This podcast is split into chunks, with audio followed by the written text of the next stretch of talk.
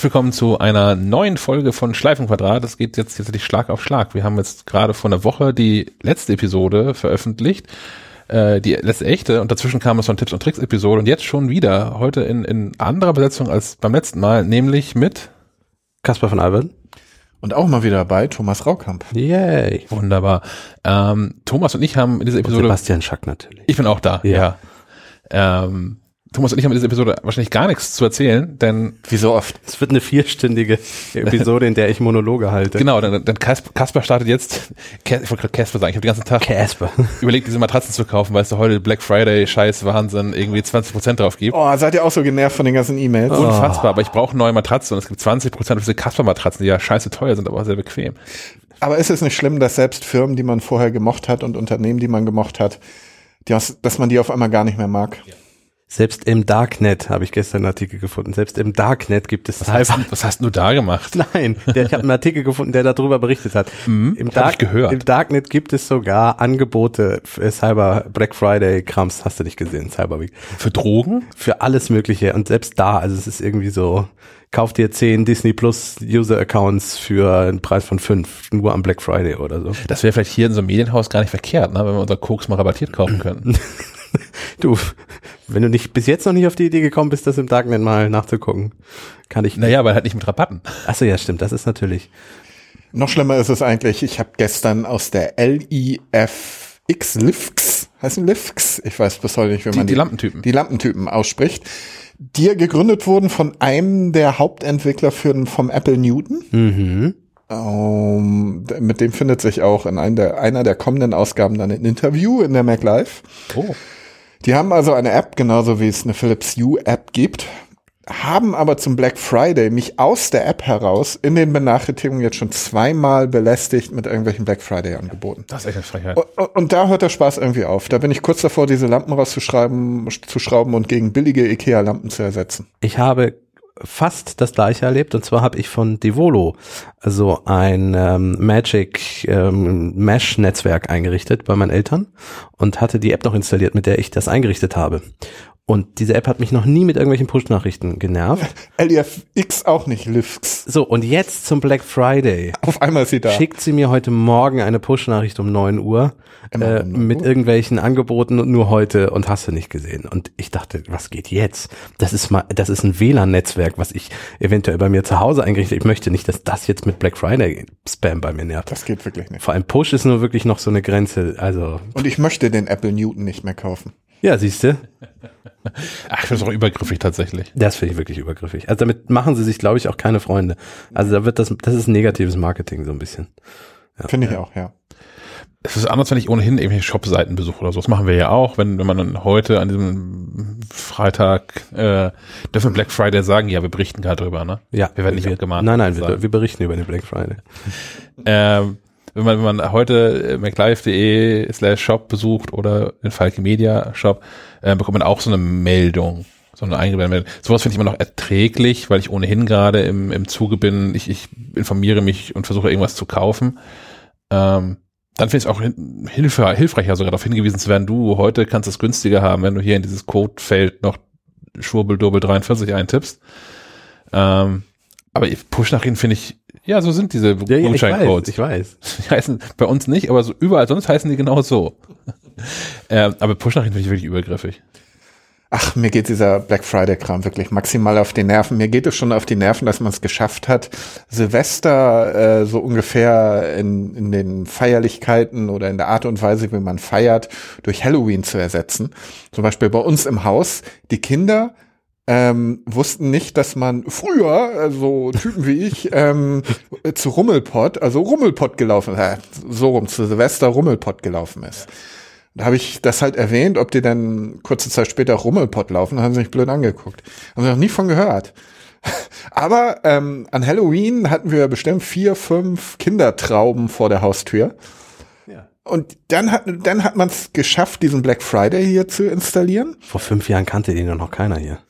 Oder? Und gestern wurde ich also gefragt, das nächste, was man bestimmt versucht, ist den ähm, Thanksgiving-Tag hier mit Truthahn hoch zu jazzen. Weil gleich zu schalten. das ist ja wirklich eine fette Sache in den USA. Mhm, mhm, ne? Das ist traditionell gesehen fast das wichtigere äh, Fest ähm, als Weihnachten. Weihnachten. Ja, ja. Früher, ähm, also Weihnachten gibt es in den USA in der Form noch gar nicht so lange. Erst, was heißt nicht so lange, aber ist erst Ende des 19. Jahrhunderts richtig etabliert worden in den Großstädten. Das traditionelle amerikanische Jahresendefest sozusagen ist Thanksgiving. Und bis heute wird das unwahrscheinlich gejazzt und das ist unwahrscheinlich wichtig, fast wichtiger als Weihnachten. Weihnachten ist da halt noch mehr Kommerzzölle als hier, fast unvorstellbar.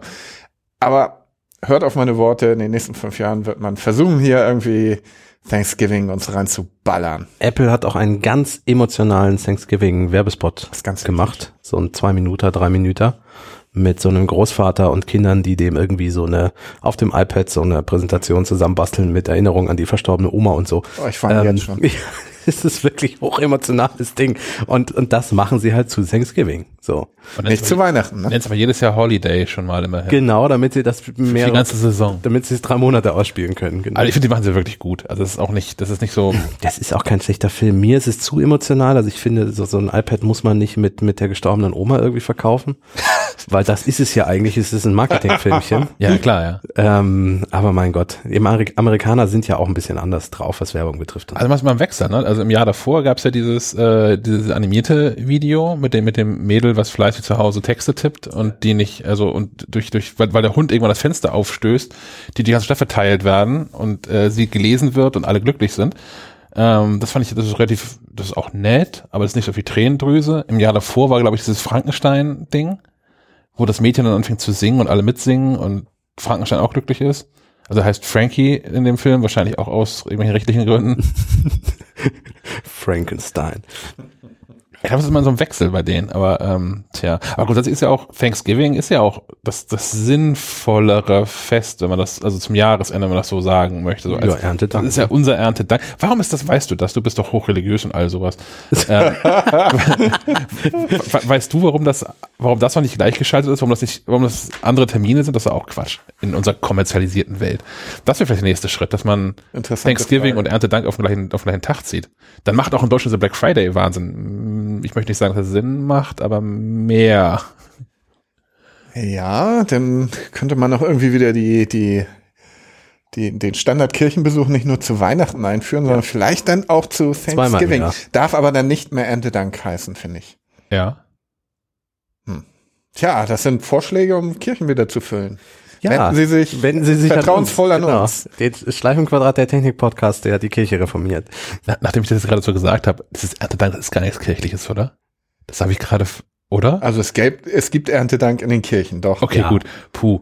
Also es, es hat wahrscheinlich. Reihenweise schalten, schalten Hörer jetzt gerade ab. Es hat viel, die Kirche hat ja viel, ich weiß nicht, ob das in dem Fall auch so ist, aber die Kirche hat ja auch viele heidnische Bräuche, zum Beispiel in Süddeutschland, übernommen, damit die Leute, es ihnen leichter fällt, zum Christentum zu wechseln. Also ich will jetzt ja gar nicht anfangen, ja, aber das oberste heidnische Fest ist Weihnachten. Ja, eben. So. Das kommt nicht von Gott? Nein. nein, nein, nein, nein. Der nächste freundliche Zeuge Jehovas, der bei euch an der Tür klingelt, fragt den mal nach Weihnachten und den Ursprung von Weihnachten. Aber jetzt haben auch die letzten Leute abgeschaltet und Aber die richtigen. wechseln wir jetzt zum Thema Apple. Genau, das ist naja, wir machen jetzt das nächste religiöse Fass auf, Vodafone. Das ist ja auch. Ich, ich, ich will eigentlich nur einmal kurz. Ähm, Können wir eigentlich schon verklagt werden? Nein, ne? Bis jetzt noch nicht, vielleicht gleich, wenn ich mit meiner Vodafone-Geschichte fertig bin. Ähm, ich habe eigentlich nur versucht, meinen Vertrag zu wechseln und das beschäftigt mich jetzt seit rund drei Monaten. Ach so, ich dachte, du machst jetzt Witze über David Miscavige oder? Nein, nein, nein, nein, nein, nein, nein. Äh, ich, es gibt einen neuen Vertrag seit einer Weile. Collier Digital heißt der. Collier ist ja bei Vodafone deren Prepaid-Angebot und dieses ganze Collier Digital, das ist ein neuer Abschnitt, eine neue Vertragsform, die man bei Vodafone eingeführt hat. Und das Ganze macht den Eindruck, als hätte die Marketingabteilung sich zusammengesetzt und ohne mit irgendjemand im gesamten anderen Haus zu sprechen gesagt, wir führen jetzt diesen Vertrag ein und schwupp war er da. Denn nichts bei diesem Vertrag funktioniert ansatzweise. Was konsequent. So war es nämlich zunächst für Vodafone-Kunden zum Beispiel nicht möglich, in diesen Vertrag zu wechseln. Du konntest nur von außerhalb dorthin wechseln. Ich hatte einen, einen äh, normalen Handyvertrag, also einen Red-Vertrag mit Laufzeit und der lief aus und ich hatte vorher gekündigt und wollte mir ein besseres Angebot raussuchen und dann kam dieser neue Call ja digital und da wollte ich eigentlich rein. Und der ist, der, der, der Grundgedanke ist, dass das ein kompletter Vertrag ist, der nur online abschließbar ist, der äh, nur noch ähm, Online-Kundensupport hat. Das heißt, so in dem normalen Ladengeschäft kann man dir da auch gar nicht mehr helfen. Du musst irgendwie mit jemandem chatten oder so ein Krams. Ähm, äh, fand ich jetzt erstmal nicht schlimm. Ich bin ja auch, ich habe ja auch keine Bankfilialen mehr und so. Insofern dachte ich mir, das ist gar nicht so schlecht.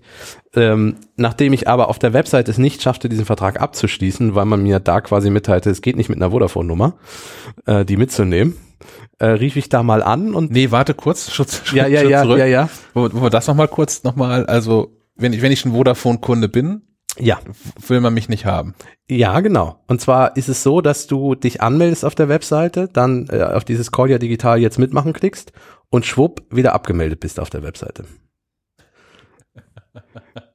Ganz genau, Thomas guckt schon. Äh, daraufhin habe ich dann halt alle meine Daten nochmal eingegeben und angeklickt, dass ich eine Rufnummer mit Name machen möchte, weil ich meine Nummer behalten wollte.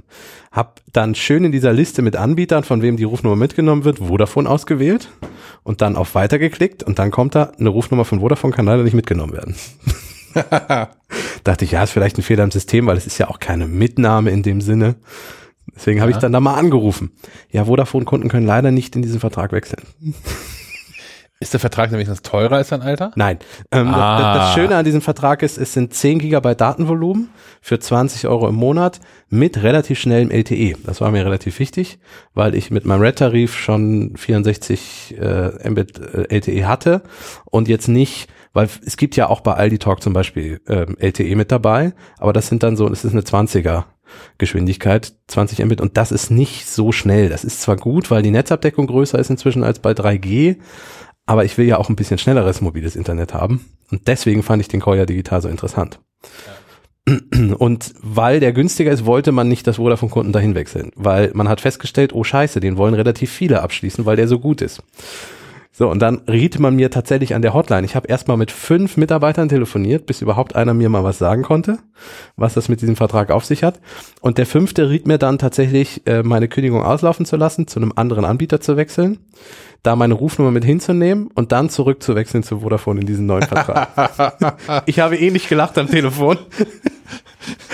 Verrücktheiten. Aber dass sie sich auch trauen, das auszusprechen. Ne? Das müssen die, also spätestens, wenn sie es vorlesen, die Lösung, das müssen, müssen, die, doch, das müssen die doch merken, dass das irgendwie, naja, dumm ist.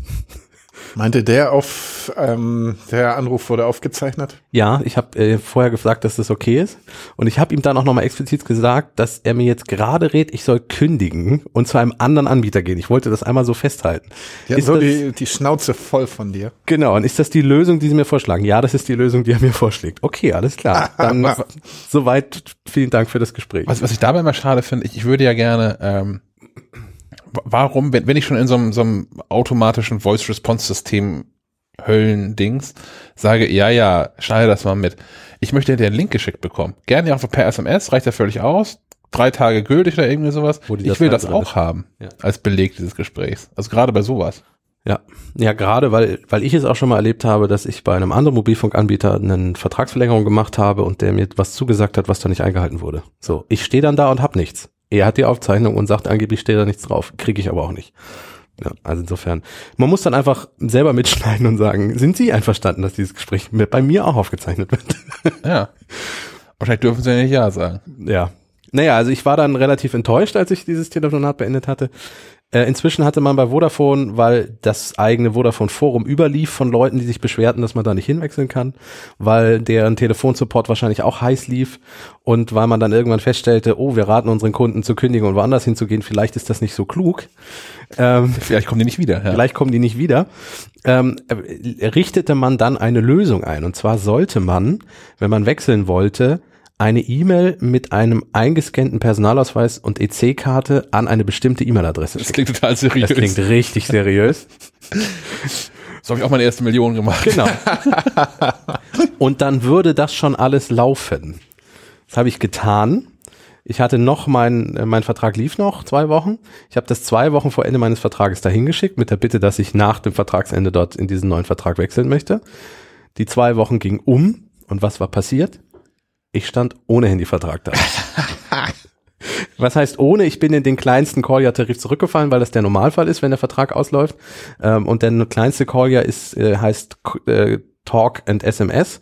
Das heißt, ich konnte telefonieren und SMS für 9 Cent die Minute beziehungsweise 9 Cent die SMS. Es war nichts mit Datenvolumen, es war nichts mit Internet.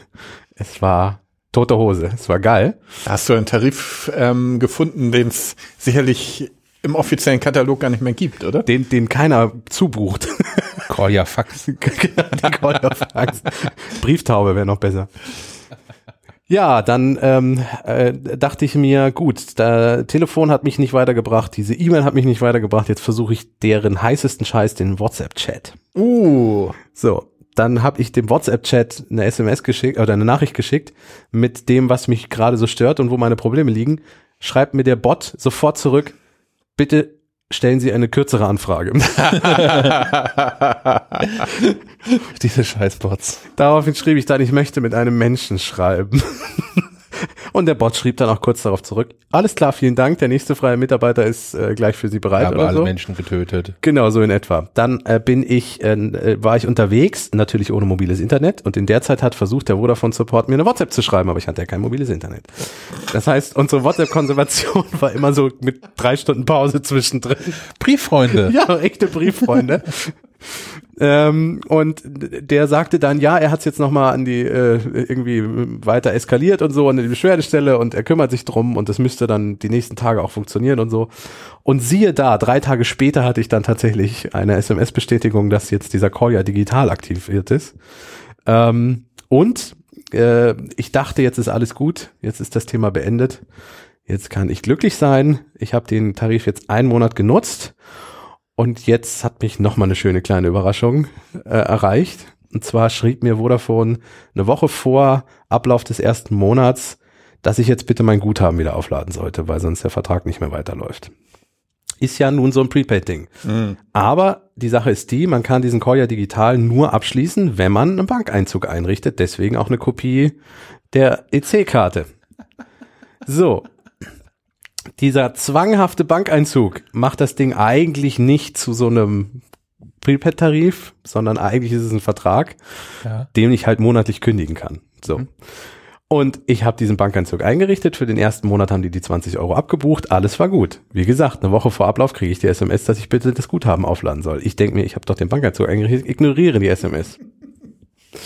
Ein Tag vor Ablauf des Vertrags bekomme ich eine etwas dringlichere SMS von Vodafone, dass ich jetzt mal schnellstens aufladen sollte, weil sonst mein Vertrag quasi, also sonst falle ich wieder zurück auf dieses berühmte, also sonst ist nichts mehr mit mobiles Internet und so. Ich dachte mir, jetzt gucke ich mal in die App, wie das so aussieht und da steht aktivierter Bankeinzug oder oder oder das heißt Serviceeinzug oder irgendwie so bei Vodafone, aktiv und 20 Euro im Monat und alles mit grünen Häkchen. Ich denke mir, ja, alles klar, dann wird doch alles laufen. Warum schickst du mir diese SMS? Tag später habe ich kein mobiles Internet. ich von Hand in der App äh, aufgeladen, also quasi Bankeinzug manuell dorthin gemacht, Guthaben, auch eine SMS-Bestätigung bekommen, dass das Guthaben jetzt auf dem Weg ist, tatsächlich der Vertrag wieder aktiv. Zwei Tage nachdem ich das manuell aufgeladen hatte, kriegte ich eine SMS, dass jetzt automatisch meine Aufladung Erfolgt es. erfolgt ist. Jetzt habe ich zweimal bezahlt. Das wird garantiert nicht verrechnet. Ich hoffe, dass das jetzt für den nächsten Monat dann wieder reicht. Ja, also ähm, vielleicht ist die Geschichte noch nicht am Ende, aber im Moment äh, surfe ich immer mal wieder mit diesen 10 Gigabyte, bin an sich eigentlich ganz glücklich, wenn es denn läuft. Aber wie gesagt, niemand bei Vodafone hat sich diesen Vertrag einmal zwei Minuten durchdacht, als der eingeführt wurde. Ich glaube nicht, dass es verrechnet wird. Du bist es aber quasi in der, in der guten Situation, dass das nicht nochmal passieren kann. Weil was jetzt passiert wird, ist natürlich, dass äh, die erstmal wieder nicht rechtzeitig abbuchen werden, aber du ja diese 20 Euro jetzt schon mehr bezahlt hast, deswegen läuft das nicht aus und wir weiterlaufen. Und dann Genau. buchen sie zu spät ja wieder Stimmt. 20 Euro dazu, dann bist du wieder 20 Euro im Plus sozusagen. Ja, du hast recht. Das heißt, ich habe jetzt einfach diesen nötigen Puffer für die Übergangsphase geschaffen. das ist doch alles so ein Beschiss. Ich kann ja immer sagen, nee Leute, ich kann zwei Tage im Monat leider nicht WhatsApp oder irgendwas. Ich bin nämlich leider mobil nicht erreichbar. Ich bin nämlich Vodafone-Kunde. Ich bin Vodafone-Kunde. Da geht das halt. Call ja digital, ah ja. Das sind Selbsthilfegruppen vielleicht auch. Ist das dann für dich so eine sportliche Herausforderung, ähm, Inzwischen bei ja. Vodafone zu bleiben? Sonst könntest du ja eigentlich woanders hingehen. Also da das jetzt eine monatliche Kündigungsfrist ist, muss ich ehrlich gestehen, bin ich an dem Punkt, dass ich nur noch auf ein besseres Angebot warte. Äh, ich bin ja sofort einmal raus aus diesem Vertrag. Ich muss ja nur hinschreiben. Sagst du jetzt? Mehr. Ja, wahrscheinlich ist das auch noch eine ähnliche Odyssee. Nix monatlich kündbar. Kommt der nächste Da, Teil. dann sagen sie mir, sie haben doch aber noch 20 Euro Guthaben übrig. sie können doch nicht kündigen. ja, ähm, wohl nicht verfallen lassen. sie wollen die doch nicht verfallen lassen, genau. Ich, ich habe das ein bisschen sportlich gesehen, als ich möchte diesen Vertrag jetzt auch endlich haben. ja. Ähm, was ich aber tatsächlich, was mich wirklich aufregt, ist, ich meine, ich bin nun relativ technikaffin, ich habe eine gewisse Schmerztoleranz. ich habe Du hast irgendwann früher Videorekorder programmiert. ja, In genau. der ganzen Verwandtschaft. Genau, in der ganzen Verwandtschaft. Ich, ich sehe das mit so einer bestimmten, mit so einer leichten Ironie inzwischen. Entschuldigung. Und ich sehe halt nicht, dass das ein älterer Mensch zum Beispiel schafft, diesen Vertrag abzuschließen. Also in, egal in welcher Form. Vielen Dank. So war das nicht gemeint. ähm, aber das ist diskriminierend und ich vermute auch, und das unterstelle ich Vodafone jetzt, dass das zum Teil auch Absicht ist. Also, dass dieses Angebot so gut ist, um Neukunden zu locken. Ähm, und bestehende Kunden wird das so schwer gemacht, dass die einfach da so gut wie nicht hinwechseln können. Vodafone kann natürlich jederzeit gegen diesen Vorwurf widersprechen. Ja, Wir warten auf Anrufe, Ja. Faxe, WhatsApp-Nachrichten. In- Ab jetzt. ab jetzt, genau. Ich bin per WhatsApp äh, zwischen den Monaten ganz gut erreichbar. Äh, ihr habt meine Nummer.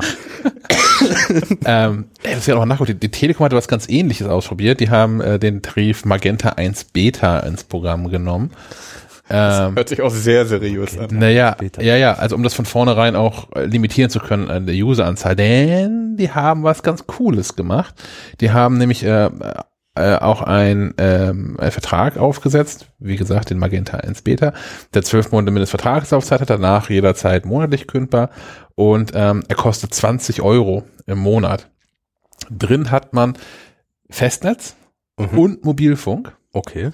und hat ähm, in, sowohl im äh, Mobilfunk als auch im Festnetz sind die, sind die Download- und Uploadraten limitiert auf 50 Megabit Down und 10 Megabit Up. Ähm, Also Festnetz ist nicht ähm, Ringel-Tingel-Telefon, sondern Festnetz ist bei dir. Ich schließe meinen Ein Router. ja, ich habe kein Telefon zu Hause. Ja, das meine ich. Ja, aber also, Festnetz hört, hört sich für mich immer noch so nach. es ist der, der, der, man das? der Hausanschluss, Internet-Hausanschluss. Mm, ja. Vielleicht sowas in der, in der Art. ähm, aber das ist der Gag. Also nicht, also der, der Deal ist quasi 20 Euro, dafür lässt du dich aber auch limitieren auf maximal 50 Megabit im Download, maximal 10 Megabit im Upload. Dafür ist aber ähm, das Datenvolumen Nicht bekannt. unlimitiert. Okay. Das gilt nur in Deutschland, das, da das klagt noch irgendwer weg vor irgendwelchen EU-Gerichten, da bin ich mir sehr sicher, wie jetzt die Speed-On-Funktion ja auch, die muss inzwischen ja auch EU-weit laufen von der Telekom. So, das, ähm, aber das haben sie auch, das hatten sie, glaube ich, zwei Tage, drei Tage online, dann haben sie, dann haben sie es dicht gemacht, weil Überraschung, Menschen wollen sowas haben. Menschen möchten Flatrates haben, echte Flatrates.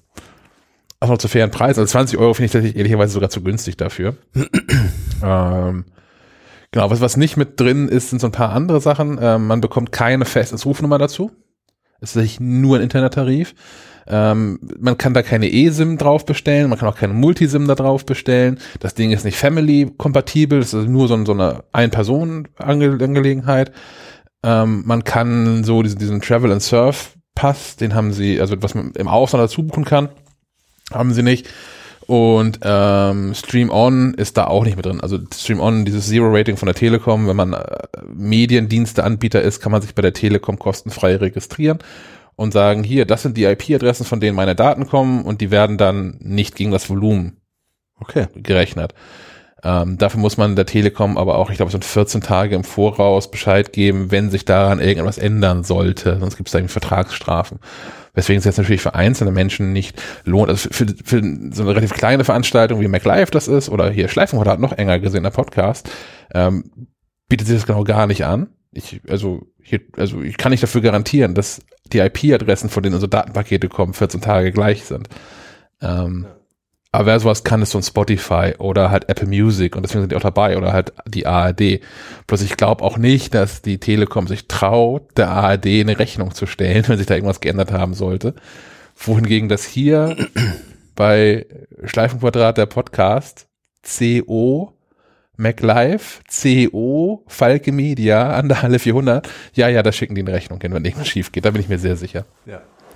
Aber das haben die auch, wie gesagt, das haben die relativ zügig ähm, wieder dicht gemacht, weil ähm, Überraschung, Wollen viele Leute haben. das ist ein gutes Ding. Ich versuche gerade rauszufinden, wie lange das so wirklich gedauert hat.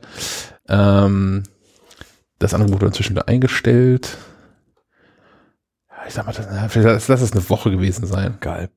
Also da, da, da war Vodafone gefühlt auch kurz davor. Also ja, Den ganzen Laden einzustellen. den ganzen Namen einzustellen. Wie gesagt, ich, ich habe es geschafft. Ähm, wer das Angebot trotzdem gut findet von unseren Hörerinnen und Hörern und sagt, er möchte es auch ausprobieren, gerne, solange er kein Vodafone-Kunde ist, sollte das einfach so hin. Kannst du, hast du irgend so einen, hast du irgend so einen, Code? Kannst du da Leute werben? Mhm, leider nicht. ich kann jetzt nicht finanziell davon profitieren hier. Das ist ja, das ist ja schade.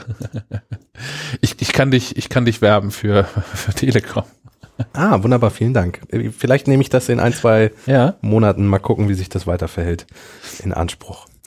Da habe ich schon, schon länger überlegt, ob man sich mal so vertrauenswürdige Personen sucht. Man weiß, ja, die zahlen auch wirklich monatlich, ähm, so im, im Freundes- und Bekanntenkreis und dann einfach mal diesen, diesen Flatrate-Tarif. Die Telekom hat auch so ein Flatrate-Ding. Das, der kostet irgendwie, ich weiß nicht, ich glaube 75 Euro im Monat oder so. Und man zahlt für jede Multisim, zahlt man 25 Euro. Also im normalen Tarif zahlt man 5 Euro im Monat für eine Multisim, das habe ich jetzt gerade. Und in diesem Tarif zahlt man 25 dafür, weil die Telekom natürlich davon, die Telekom natürlich davon äh, ausgeht, dass genau das passiert. Dass wenn ich ohnehin schon einen teuren Mobilfunkvertrag habe, dass ich äh, meinem, meinem Nachbarn und der Nachbarskatze und hast du nicht gesehen, so eine SIM-Karte irgendwie drauf tacker und sage, hier hast du auch Internet für Flat. Ja, Schack tackert auf Katzen herum. Ja, aber nur SIM-Karten. So machen wir es in alten Holz. Das ist da so, ja. Wir sind da nicht so. Ähm, Die arme Katze. aber sowas würde sich halt, das, das rentiert sich halt relativ zügig, ne? Wenn so die einzelne Person zahlt dann äh, 25 Euro für die SIM-Karte und dann handelt man das irgendwie noch aus und sagt, okay, hier, dann zahlt halt jeder, der hier mitmacht, zahlt 35 Euro, dafür ist halt wirklich flat, flat, flat. Das ist wahrscheinlich in den AGBs ausgeschlossen, deswegen mache ich das ja auch nicht. ähm, aber ich kann mir vorstellen, dass Menschen das machen, dass deswegen die SIM-Karten so teuer sind.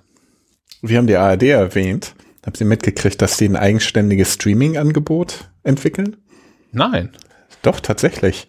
Und zwar ähm, soll die Mediathek kurzfristig, mittelfristig übergehen in ein eigenes Streaming-Angebot. Also bisher funktioniert die Mediathek einmal im, an- in der Woche, nutze ich sie in der Regel für den Tatort am Montagabend. Ach so, ich dachte, die funktioniert einmal die Woche in der Regel. Das ist wie Vodafone programmiert. Auf jeden Fall am Montag funktioniert die, so viel kann ich sagen. Im Prinzip äh, funktioniert die wie ein digitaler Videorekorder, oder? Ne? Da stehen bestimmte Sachen für eine bestimmte äh, Zeitspanne zur Verfügung und kannst dir den Tatort halt nochmal angucken. Soll anders werden, es soll ein eigenes Streaming-Angebot werden, auch mit exklusiven Inhalten. Ach, man darf gespannt sein. Ja. Es gibt ja jetzt schon, hin und wieder nutze ich das tatsächlich, Join. Ja. Finde ich ganz gut. Habt ihr schon mal ausprobiert? Ja, benutzt. Ich habe keinen Fernseher mehr. Also ich bin ja vor einem halben Jahr umgezogen. Ähm, wir hatten immer noch so eine alte Röhrenkiste. Wir waren noch die einzigen im Bekanntenkreis und Verwandtenkreis, die mit sowas noch durch die Gegend geschlurrt sind. Auch im Bundesland, glaube ich auch. Ähm, zu, äh, und anlässlich dieses Umzugs haben wir beschlossen, das Ding endlich mal zu entsorgen, haben das auch ähm, sachgerecht entsorgt tatsächlich auf dem Recyclinghof, nicht irgendwo dem, dem Nachbarn vor die Tür gestellt. Noch klingeln und weglaufen. haben dann aber auch beschlossen, keinen neuen Fernseher zu, kau äh, zu kaufen, weil wir so gut wie nie Fernsehen gucken. Und das, was wir gucken, tatsächlich, da reicht uns sogar so ein, so ein Laptop-Bildschirm oder MacBook-Bildschirm oder manchmal sogar iPad, je nachdem, wo man sich aufhält. Ähm, hin und wieder vermisse ich dann doch mal so, so kleinere Dinge wie, ähm, was weiß ich, Schleswig-Holstein-Journal, Tatort, klar, kann man auch in der Mediathek gucken, ist aber hin und wieder gucke ich dann halt auch mal Eurosport.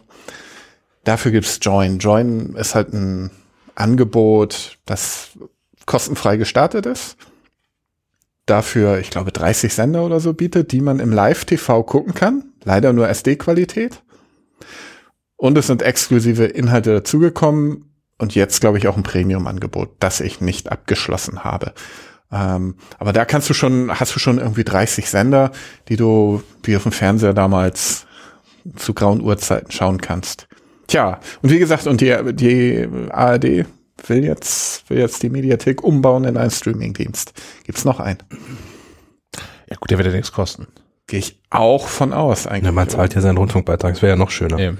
Aber ich finde es interessant, dass die Programme, ja, obwohl die machen jetzt ja auch schon ein Programm, was nur online ist, mit Funk und sowas, ne? Ja.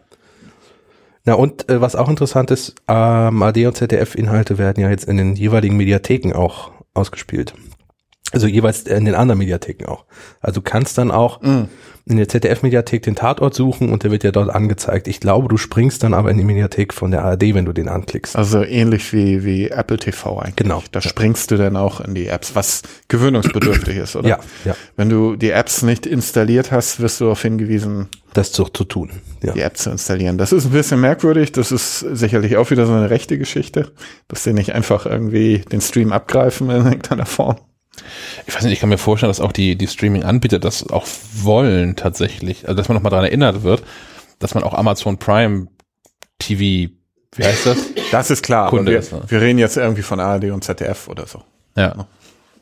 Ja, ja. Aber, hm. ähm, wo wollte ich gerade hin? Genau, aber Join ist Pro 7 Sat 1, oder? Das ist diese Pro 7 Sat 1 Gruppe. Ja. Genau. Und außerdem, äh, ich musste googeln, aber ich glaube, National Geographic oder so steckt da noch mit drin. Irgendeiner dieser Doku-Kanäle. Jetzt google ich tatsächlich mal live und in Farbe hier. Join. Ist das vielleicht einer der Gründe dafür, dass Disney Plus hier noch nicht gestartet ist? Weil denen gehört ja irgendwie National Geographic. Das kann natürlich sein. Also die Join GmbH ist ein deutsches Unternehmen, gleichnamige Streaming-Plattform betreibt und ist ein Joint Venture. Na, Es ist nicht National Geographic, sondern völlig richtig gesagt, die Pro 7 Sat 1 Mediengruppe und Discovery. Oh, Discovery, das ist ja aber auch. Finde ich gut. Hast du also noch nicht reingeschaut bei Join? Naja, ich habe das, als es gestartet ist, habe ich reingeguckt, ähm, weil da ja die neue Staffel Jerks lief. Ja. Mit Ulmen und, oh, wie heißt der andere? Fari, Fari, Nachnamen habe ich vergessen. Nach deutschen Schauspielern brauchst du mich nicht zu fragen. Ja, okay, verstehe. Außer Tatortkommissare. Ja, und da selbst da ähm, werde ich schon mal hochgenommen, dass ich mich an niemanden irgendwie weiter länger als zwei Wochen irgendwie erinnern kann. ich, ich mag ja, ich habe das damals, also damals, das ist ja auch ein halbes Jahr her, das gestartet ist, glaube ich, Join.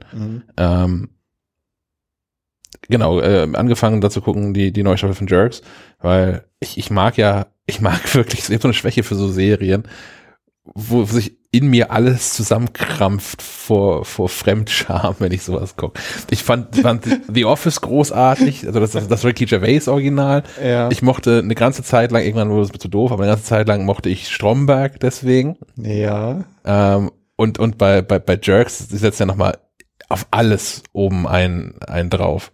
Das ist, es ist wirklich, ich weiß nicht, was ich mit mir anfangen soll, wie ich das gucke. Ich krieg's auch nicht ausgemacht. Ja. Also, wie gesagt, ähm, es tut sich was im, in der Medienbranche ganz offensichtlich. Jer- Jerks ist, die, die gehen so weit drüber, dass es gibt da irgendeine Episode, ich glaube, es ist sogar eine der ersten Episoden, ähm, wo sie aus Versicherungs, die wollen Versicherungsgeld irgendwie sparen. Also er, Ulm, der Hauptdarsteller und, und seine, seine, seine Filmfreundin oder Film, Filmfrau. Ähm, und äh, deswegen, weil sie bisher nicht, nicht schwanger geworden ist, und ich glaube, es gab da auch irgendwie so einen vorzeitigen Schwangerschaftsabbruch oder irgendwie sowas. Aber sind in so einer, so einer, sitzen dann in so einer, so einer Beratungs, wie sagt man sowas, so eine Selbsthilfegruppe, um halt irgendwie Geld von der Versicherung für irgendwelche Sachen zu bekommen oder was zu sparen. Das Setting ist nicht ganz genau klar. Aber haben sitzen relativ ohne Scham in, in so einer Gruppe mit Eltern, die ihre Kinder verloren haben. Durch, durch, naja, also durch Unfälle, durch Krankheit, irgendwas. Und man sitzt da so, das, das kann alles nicht wahr sein, das kann nicht wahr sein. Und ich leide da so mit und alles in mir verkrampft sich und das finde ich finde es ganz schön. Fremdscham als Konzept. Ja, durchaus, durchaus.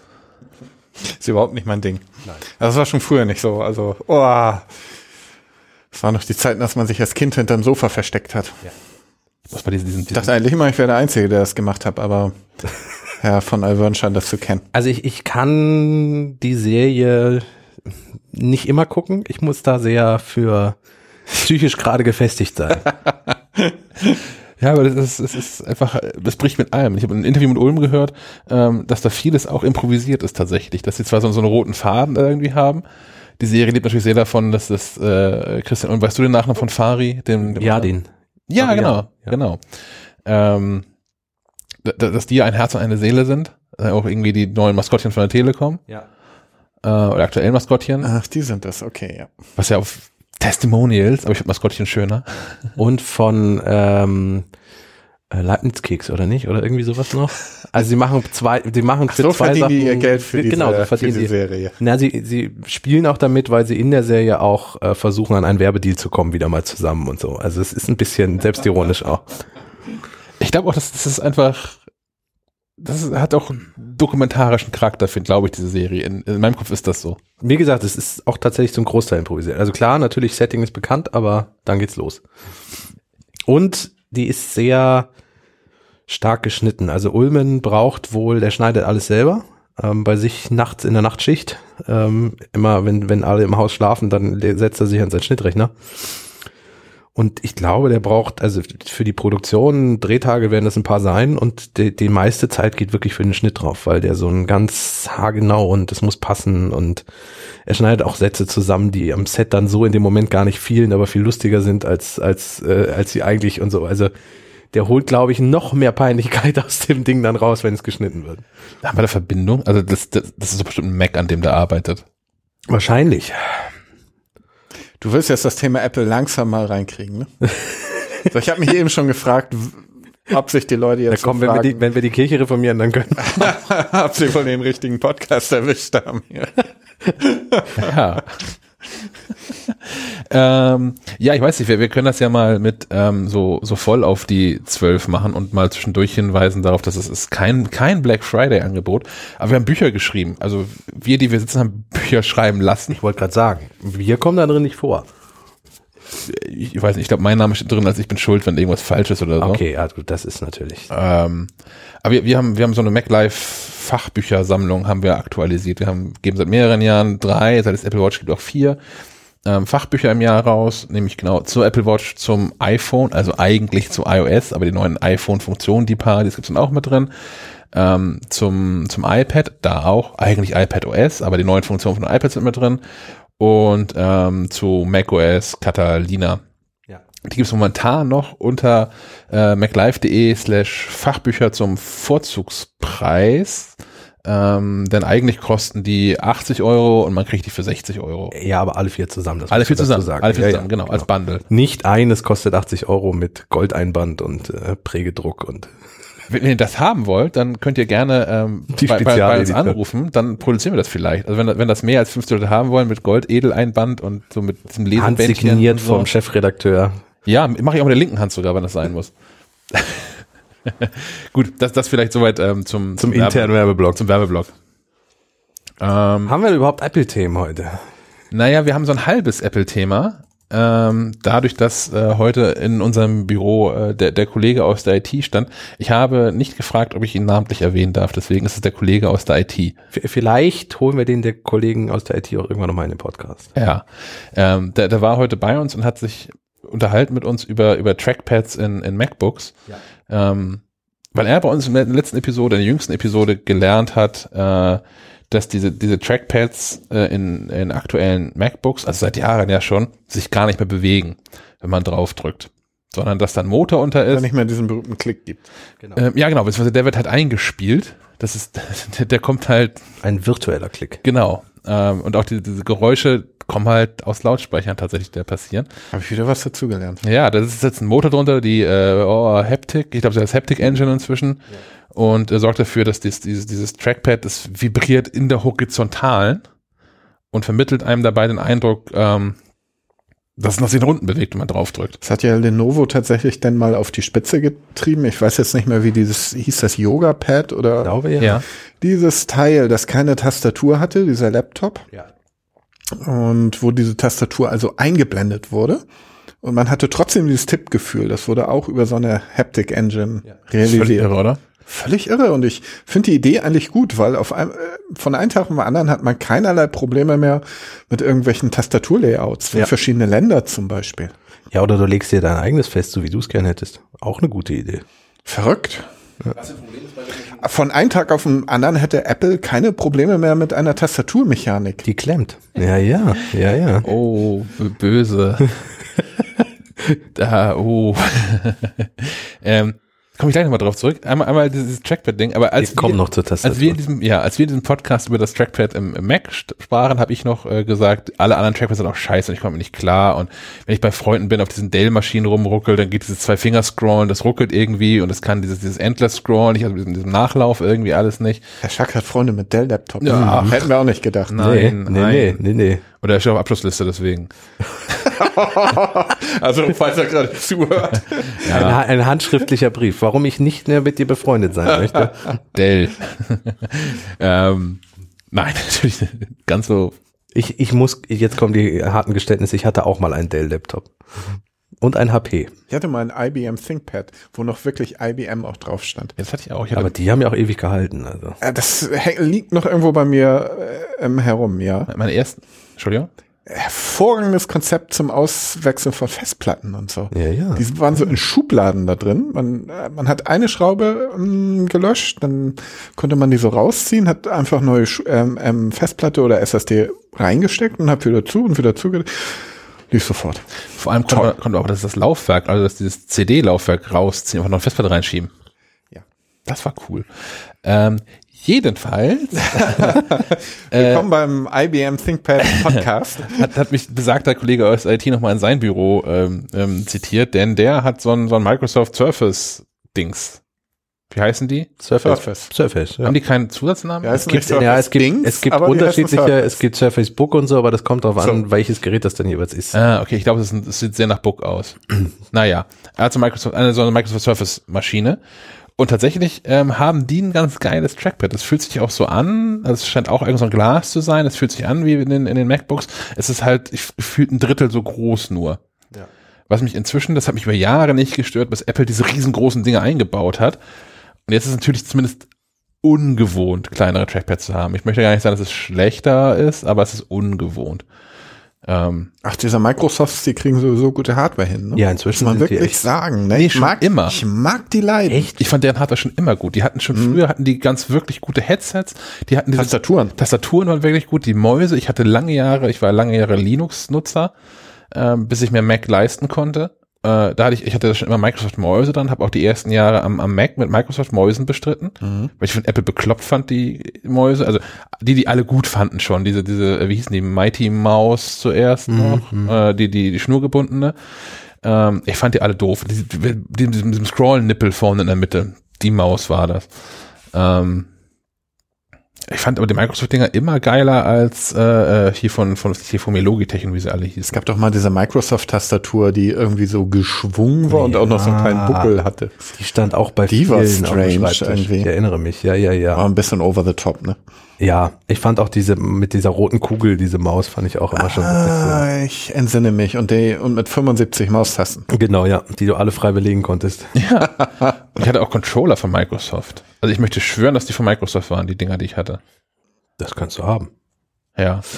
Mm, Aber ja. Surface hat mir auch schon immer gefallen, also vom Ja, Design her. zumal wir ja in einer der ausge vorausgegangenen Episoden ja auch schon mal über dieses Surface äh, Neo, glaube ich, heißt es, gesprochen haben, dieses Doppeldisplay gefaltete Ding, was was äh, 2020, glaube ich, kommt, ähm, in klein und groß. Also das ist, die sind schon auch, ich finde auch deren ähm, ist das das Surface Studio, dieser riesige iMac-Verschnitt, den man nach unten klappen kann und dann drauf malen und mit diesem Ah, Drehrad, wo man die verdammt, Farbe verdammt. auswählen kann und das so. ist doch ein Produkt, wo man denkt, ach, das hätte Apple eigentlich, das hätte eigentlich von Apple ja, kommen müssen. genau, mit Wie Apple cool Pencil denn Support. das? das wäre der iMac als Pro-Mal-Zeichentablet, das wäre echt. Ja. Ja, Müssen wir neidlos anerkennen, Microsoft Definitiv, Hardware definitiv. kriegen die, haben die Ja. wirklich einen Lauf. Wäre nur das Betriebssystem nicht, aber kann man immer noch Linux drauf dongeln, ne? ja, schon, oder? Ja, Kann man Auch auf der Microsoft Probleme. Hardware kann ja, man ja, da ohne Probleme was anderes drauf dongeln? Ja, da gehe ich ja, von aus. Ja, ja. Okay. ist, Da sogar bei Apple geht. also die, die, die, Also bei den Computern Apple solange es noch. Treiber für, von Linux dafür gibt, geht alles. Das ist Und die Surface-Dinger sind ja beliebt, da wird es Treiber für geben. Ja. Äh, wir müssen uns zum Thema MacBook und vergangene Episode und Trackpad und wir müssen uns zum Thema MacBook auch noch, weiß ich nicht, wir müssen uns entschuldigen. Wir haben was Äh, vergessen. oh, oh, verdammt. Ja, du, du, du, hast, du hast vollkommen recht. Äh, wir haben in der vergangenen Episode, ich habe das verkackt.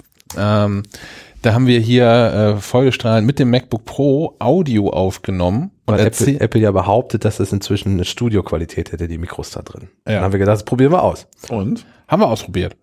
Ähm, und haben noch in der Episode erzählt, dass man das jetzt über dieses Mikrofon hören würde und dann irgendwann auch nicht mehr, weil wir dann auf die Headsets zurückgegangen sind. Ähm, vielleicht habe ich vergessen, da Schnittmarken zu setzen. Vielleicht ist es also so, dass man durchgängig den Originalsound aus unseren Headsets hört und nichts von dem MacBook Pro. ähm, Also wer jetzt gedacht hat beim Hören, boah, ist das eine gute Qualität, man hört gar keinen Unterschied. Ja, ich mache mir jetzt live in, hier in Farbe. Ich mache mir hier gleich mehrere Schnittmarken an dieser Stelle. Oha, vier Marken. es wird alles rot. vier, fünf sogar. Ähm, an genau dieser Stelle schneiden wir nochmal ein, ein kurzes Gespräch ein, was wir dann im Nachgang mit dem MacBook Pro aufgenommen haben, äh, als kurzen Vergleich. So, das ist jetzt so eine Aufnahme mit dem neuen MacBook Pro 16 Zoll. Ich äh, stehe mehr oder weniger direkt davor und spreche in so einem normalen Abstand dazu, wie man das MacBook auch so vor sich hat, ähm, wenn man damit arbeitet und tippt. Kasper hingegen sitzt so links neben mir, guten Ja. Meter entfernt. an seinem Schreibtisch. Und das müssen wir vielleicht dazu sagen, dass wir jetzt nicht mehr in unserem Podcast-Studio sind. Das ist richtig. Also es dürfte vielleicht auch halliger sein. Das ist, wenn geschuldet, dem Raum.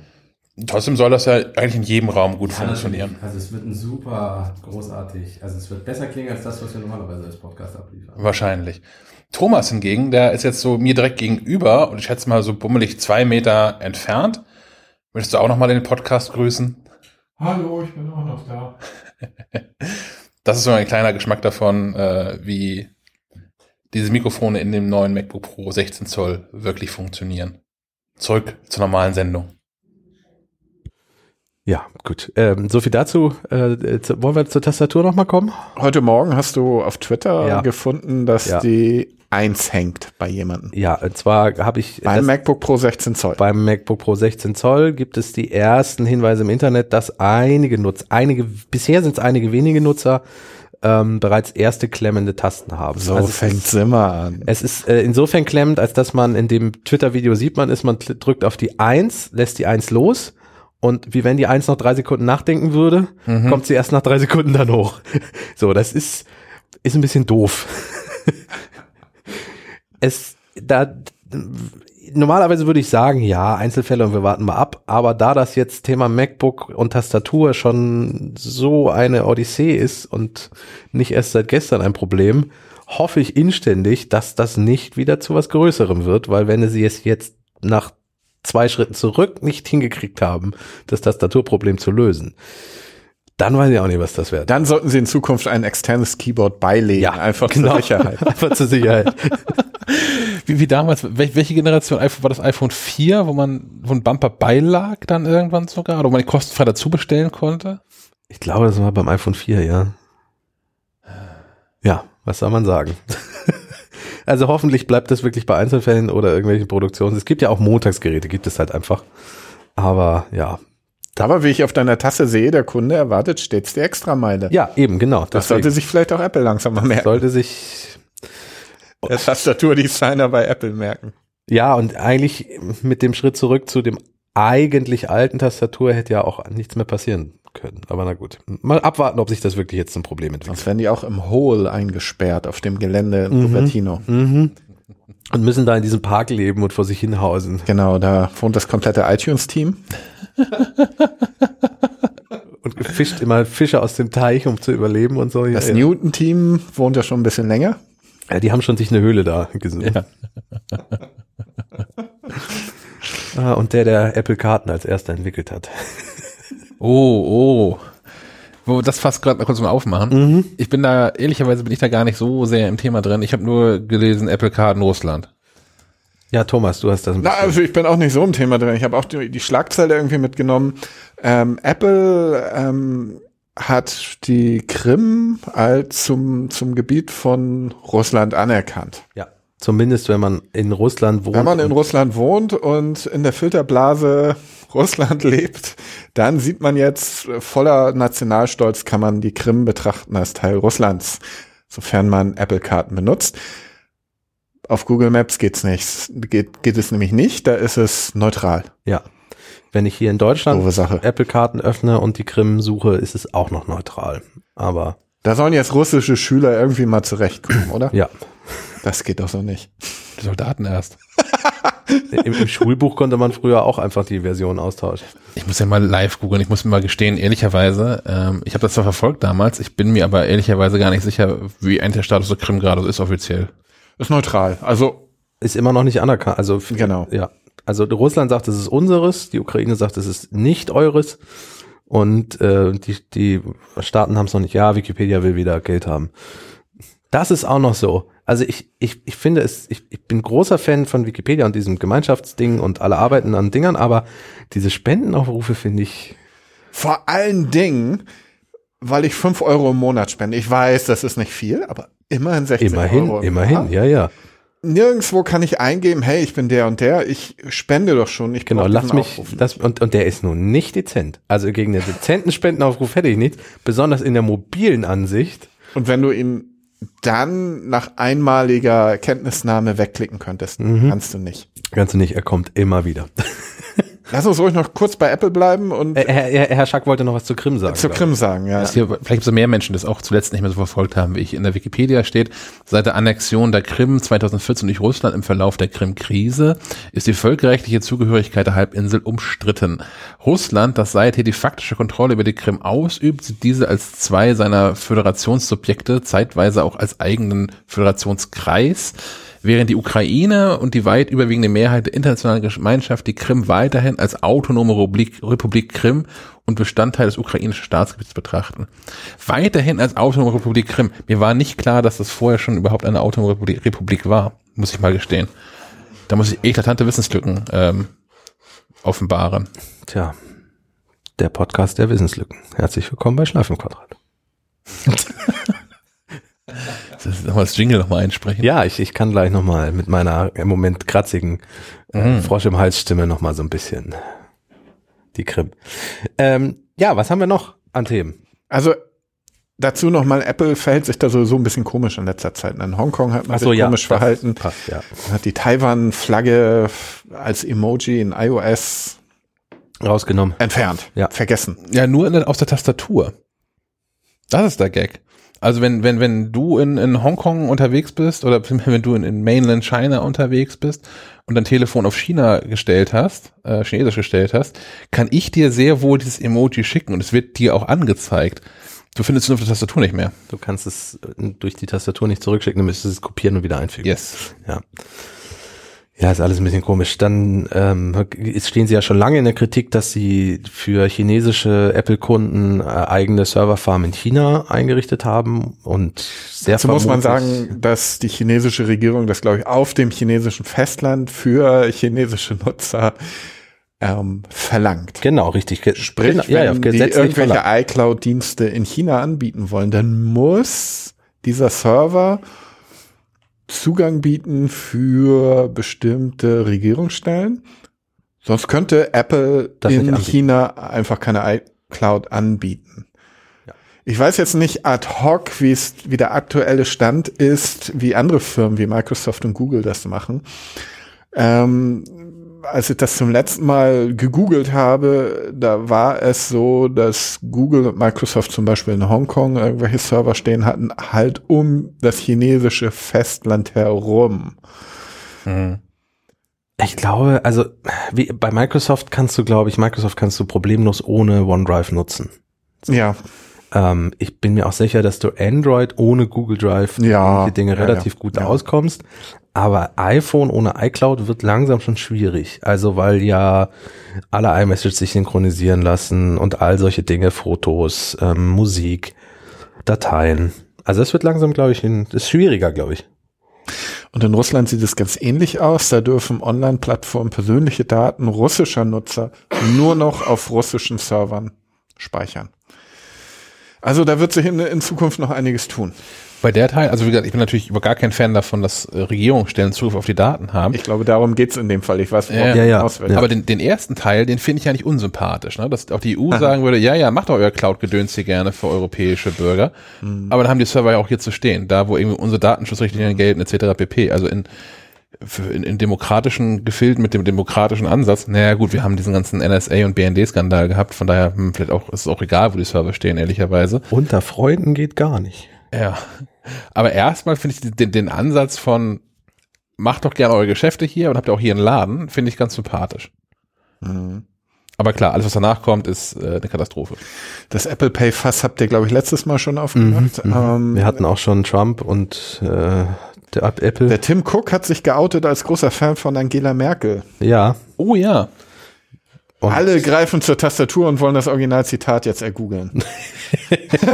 Ich habe eine Kapitelmarke gesetzt. Wer, wer schneller ist. Ich habe immer noch den, den Artikel zur ARD-Mediathek offen. Die äh, kriegen übrigens auch ein neues Logo.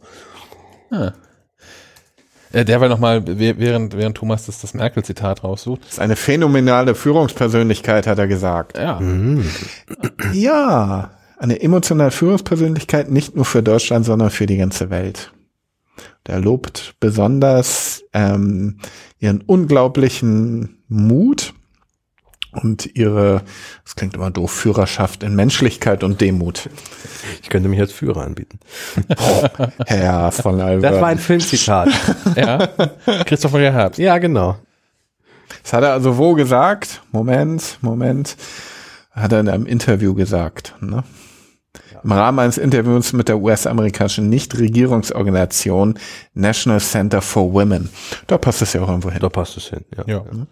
Und das aber zeitgleich, äh, äh, während Apple da dem, dem Trump ganz gehörig die Hand gehalten hat.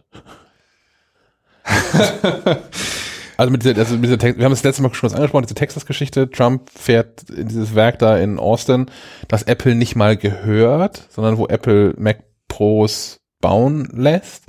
Also momentan, also über lange Zeit ja auch nicht, weil die Tonne hat ja keiner mehr gekauft, nachdem Apple gesagt hat, äh, es gibt bald was Neues. Ähm, da wird jetzt aber schon fleißig der neue Mac Pro produziert.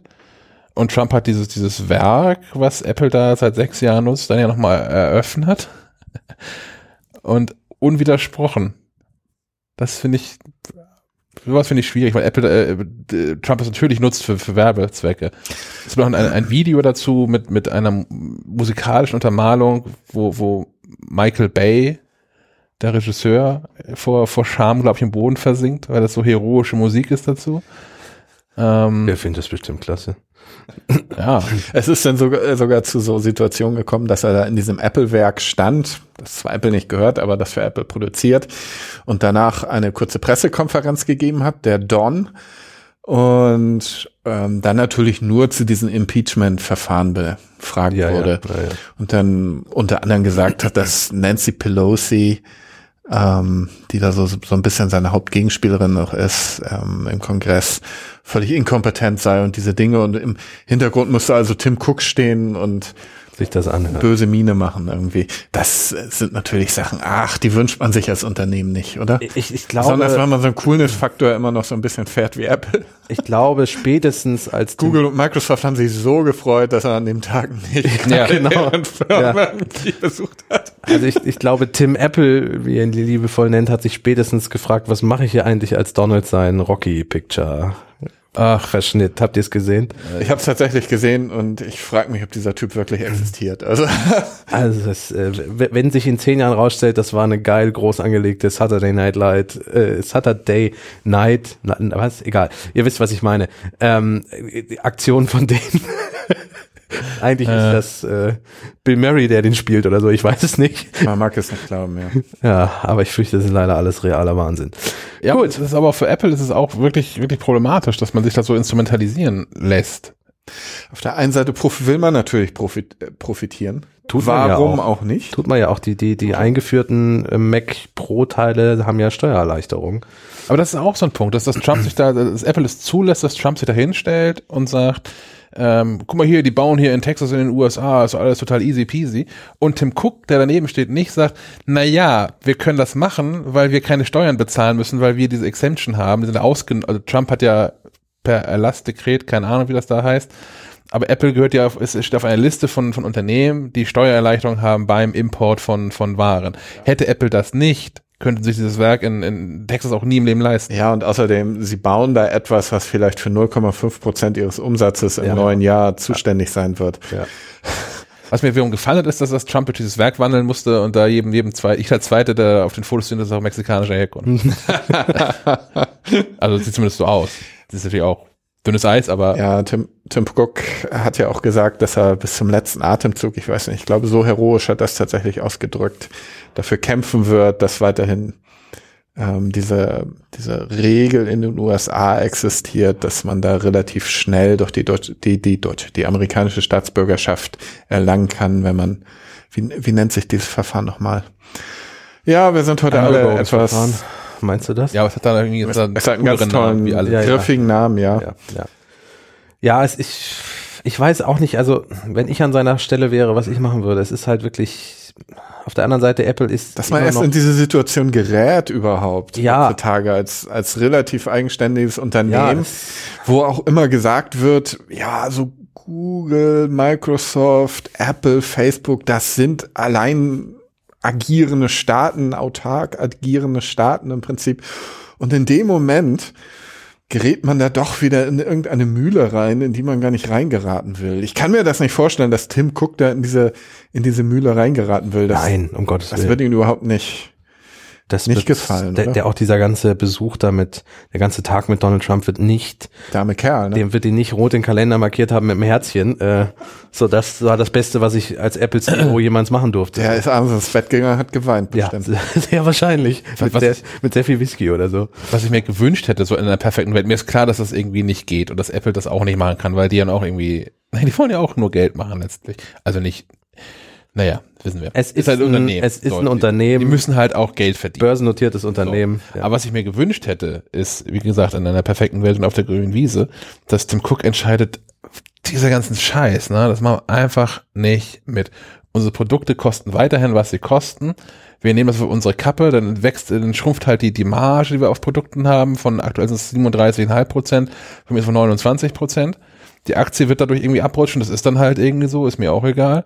Das sitzen wir vier Jahre aus. Das hätte ich cool gefunden. Aber es ist natürlich völlig utopisch, ist mir auch klar. Ähm, auf der anderen Seite, was ich als Tim Cook gemacht hätte, jetzt auch sehr pragmatisch gedacht, ich hätte jemand anders hingeschickt. aber das ist doch wieder feige, oder? Ja, weiß nicht, aber andersrum, zehn Jahre, aber auch ein Signal gewesen. zehn, zehn Jahre zurückgedacht, Steve Jobs hätte da nicht gestanden, weil Das glaube ich auch nicht, Weil es eskaliert wäre. Also Trump und Jobs nebeneinander, das wäre wirklich, wirklich eskaliert. Sind die je aufeinander getroffen? Ist das bekannt? Keine Ahnung. Aber, ich, wir wir sind hier nur am googeln. aber Jobs hätte, Jobs hätte Tim Cook geschickt, als den, den, den gemäßigten Finan Finanz- und, und, und äh, Supply Chain, Ich glaube, das wäre so eskaliert, dass die nie aufeinander getroffen wären. ja. Ich, es ist schon im Vorfeld unmöglich gewesen, glaube Aber ich. ich, ich, ich, ah, das, wird immer schöner vor mit dem inneren Auge. In dem Moment, wo, wo Trump da steht und sagt, dass er dieses Werk hier eröffnet und Steve Jobs ihm voll in die Parade fährt und sagt, hier, der ganze Puff steht da seit sechs Jahren schon rum. Da wäre doch, also das, das Die hätten sich, die hätten sich, der hätte mit, was gesagt. die hätten sich mit Mac Pro Einzelteilen beworfen. Ja, und Apple wäre danach auch wahrscheinlich ruiniert gewesen, weil Trump alles in die Wege geleitet hätte, um, um Apple Steine in den Weg zu legen. Ähm, ich- das ist, ist, Jobs hätte das nicht gut gelöst, aber äh, zu Jobs Zeiten wäre, glaube ich, trotzdem Tim Cook gefahren. Vielleicht wäre es jetzt für Tim Cook äh, ganz okay gewesen, ähm, da Jeff Williams hinzuschicken und nicht halt so als der, die Galionsfigur von Apple steht da neben Trump, sondern jemand, der halt nicht schnell weglaufen konnte, muss das machen. Alle im Meeting. Jetzt, jetzt wird's ganz hart. Ja. Donald Trump hat sich mehrfach auf seinem Twitter-Account als großer Fan von Steve Jobs geoutet. Er jetzt, wo er tot ist, ja. Also häufiger irgendwelche ähm, äh, Zitate von ihm getweetet und ähm, Steve Wozniak hat gesagt, dass ähm, Steve Jobs und Donald Trump sich sehr ähnlich gewesen wären. Das wiederum jetzt, ich glaube jetzt wechseln wir das Thema. Ich, ich glaube, was so, was so die, Das die kann ich mir auch nicht so vorstellen. was so die Personalpolitik manchmal betrifft, sind vielleicht auch Parallelen festzustellen. Aber ich glaube in vielen Bereichen eben auch einfach. Ich glaube, Steve Jobs war kein Machtmensch. Das ist der Unterschied. Ich glaube, der hat sich dafür gar nicht so interessiert. naja, und Nun kennen wir ihn alle nicht, aber ich glaube, er hat primär seine Aufge ist primär seiner Aufgabe nicht nachgegangen, um irgendeine eine Machtposition zu haben. halt schon so, so, so Alpha-Tier halt, ne? Schwierig, ne? Also notgedrungen irgendwie so ein bisschen auch. Ich habe gerade beim, beim, beim John Gruber, ich weiß gar nicht, äh, in welchem Kontext das war, aber dessen Podcast, äh, The Talk Show, ähm, die Anekdote gehört, dass ähm, ESPN, dieser amerikanische Sportsender, vor Ionen mal ein Telefon gebaut hat oder lizenziert hat, ähm, noch vor der ganzen Smartphone-Welle, ähm, wo man das Telefon gekauft hat, egal welchen Carrier, hat man da Sportinformationen drauf geschickt bekommen, per wahrscheinlich SMS oder irgendwie sowas, aber kostenfrei jedenfalls. Und Gruber hat die Anekdote erzählt, dass ähm, Steve Jobs den, diesen, diesen Produktmanager oder vielleicht sogar Chef von ESPN auf irgendeiner Veranstaltung kennengelernt hat, ihm vorgestellt worden ist und äh, statt irgendwie erstmal Hallo oder irgendwas zu sagen, als ersten Satz gesagt hat, your phone is shit. und das ist, das, ich habe das mehrere Anekdoten von Jobs inzwischen gelesen, die so ähnlich sind. Und das ist, glaube ich, schon der schien schon sehr darauf bedacht zu sein, dass allen erstmal klar ist, mit wem sie hier eigentlich reden und wie das, wie das Gespräch zu laufen hat. Ich kann mir vorstellen, dass da, da ist Trump, glaube ich, sehr ähnlich. Ja, das kann durchaus sein, ja. Habe ich euch meine kleine Steve Jobs Anekdote mal erzählt? Ja, ne? Also ähm, ich war Podcast, ich, nicht. im Podcast glaube ich nicht. Ich war eingeladen zur damals noch, was war das eigentlich? Das iTunes Music Store hieß der damals. Der war doch auch erstmal nur in den USA, ich glaube sechs Ja. Monate oder so. Und Ja. dann kam der nach Europa und die Veranstaltung dazu, damals hat Apple tatsächlich noch so eine offizielle Presseveranstaltung gemacht. Die war in London. Und da war Steve Jobs. Und da habe ich tatsächlich zum ersten Mal Steve Jobs live in Farbe gesehen. Damals gab es noch keine iPhones und keine anderen Smartphones, wie wir sie heute kennen. Man hatte Digitalkameras. Steve Jobs machte da also seine Keynote. Ich saß irgendwie zweite, dritte, vierte Reihe und hatte dann also auf einmal die Eingebung, ich könnte doch während der Keynote, während er da also auf und ab läuft, aus unmittelbarer Nähe, konnte ich aufstehen und mit meiner Digitalkamera Marke Hongkong Ping oder was weiß ich, ähm, jetzt ein Foto von Steve Jobs machen. Ich stand also in meiner dritten, vierten Reihe auf, setzte zum Foto an, sehr wahrscheinlich dieser rote Sucher in irgendeiner Form. Steve Jobs beendete also für ungefähr drei, vier Sekunden diese Keynote und guckte mich direkt an. Und zwar eine Mischung aus, was hat der vor und kenne ich den, kenne ich den? In dem Moment wurde mir erst wirklich siedend heiß. Ich so ein Gefühl habe ich nie wieder in meinem Leben gehabt und hatte auch vorher noch nie wieder so ein Gefühl. Siedend heißt klar, was ich da eigentlich tue als relativ unerfahrener Journalist. Ähm, dass ich wohl ein, ein ungeschriebenes Gesetz so eben gebrochen hätte. Und es durchzuckte mich, ob der mich wohl vor eine Milliarde, Milliarde Zuschauern jetzt wohl öffentlich, öffentlich zur Sau macht. Er guckte drei, vier Sekunden tatsächlich, die längsten drei, vier Sekunden meines Lebens, kam mir vor wie zwei Stunden und setzte dann seine Keynote aber fort. Und ich setze mich völlig durchgeschwitzt wieder in meinen, in meinen Sessel da. Aber, aber hast du wenigstens abgedrückt? Mit Blitz vielleicht? danach gab es noch so eine Presseveranstaltung, wo man dann irgendwelche iPods damals irgendwie probieren durfte oder anfassen durfte und da war ich dann noch mal so zwei, drei Meter von Steve Jobs entfernt und er hat mich tatsächlich wieder angeguckt. und schon wieder dieser Blick von, da ist dieser Kerl schon wieder, kenne ich den nicht doch irgendwie? Tja, damals ist Alicia Keys aufgetreten auf dieser Veranstaltung. Und Steve Jobs war wohl ähm, der Beifall der etwas snobistischen Technikredakteure nicht groß genug und hat uns also erstmal eine Standpauke darüber gehalten, wie glücklich wir uns ähm, schätzen könnten, Alicia Keys hier auf der Bühne zu erleben. Ja, so viel zum, zum Thema Steve. Puh, da, Der da war war ich ja- schon, war schon spezieller Mensch. Ja, da war ich aber froh, dass er das nicht an mir ausgelassen hat. Er hat auf derselben Veranstaltung noch irgendwie so eine Kamera durch die Gegend auch geworfen, die nicht funktionierte irgendwie. Ja, ich war wirklich sehr froh, dass er, dass er dasselbe nicht mit mir gemacht Ja, hat. oder sein, sein, sein, sein Keynote-Drückding, die einfach gegen den Kopf wirft oder so. Tja, Da hättest du so Videoaufnahmen von. da, da hätte ich in die Apple-Geschichte Ja, eingehen ja, können. ja, ja, ja. Ja. Tja, hättest du mal mit Hat einen verdammt guten Tag gehabt, glaube ich. Das glaube ich auch, weil es gibt so Leo Laporte aus, aus den USA, der hat lange Radio gemacht, äh, so, so eine äh, Hilfsberatungssendung für Computerdinge, hat MacBreak Weekly als wöchentlichen Apple-Podcast und der hat mal aus so einer Keynote-Situation gestreamt. Der hat sich also in seinem Stuhl umgedreht und mit dem MacBook Air und dieser Kamera sich gestreamt und der ist, der ist nie wieder eingeladen worden. Also, jetzt wo du es sagst, eine Einladung habe ich auch nie wieder bekommen. Siehst du? Du stehst seitdem auf einer, auf einer Liste, auf einer geheimen. Ah. Ja, Apple hat aber auch ähm, neue Produkte. Ähm, namentlich das äh, Smart Battery Case für iPhone äh, 11, 11 Pro und 11 Pro Max, Max. ist da. Ja. Ähm, hat Apple eingeführt mit dem iPhone 7 oder kurz nach dem iPhone 7. Damals in noch scheußlicherem Design. Es sah damals so aus, als ob man dem, also wenn man das iPhone in der Hülle hatte, sah das so aus, als ob man äh, dem, dem, dem iPhone noch ein anderes, kleineres iPhone auf den Rücken getackert hätte.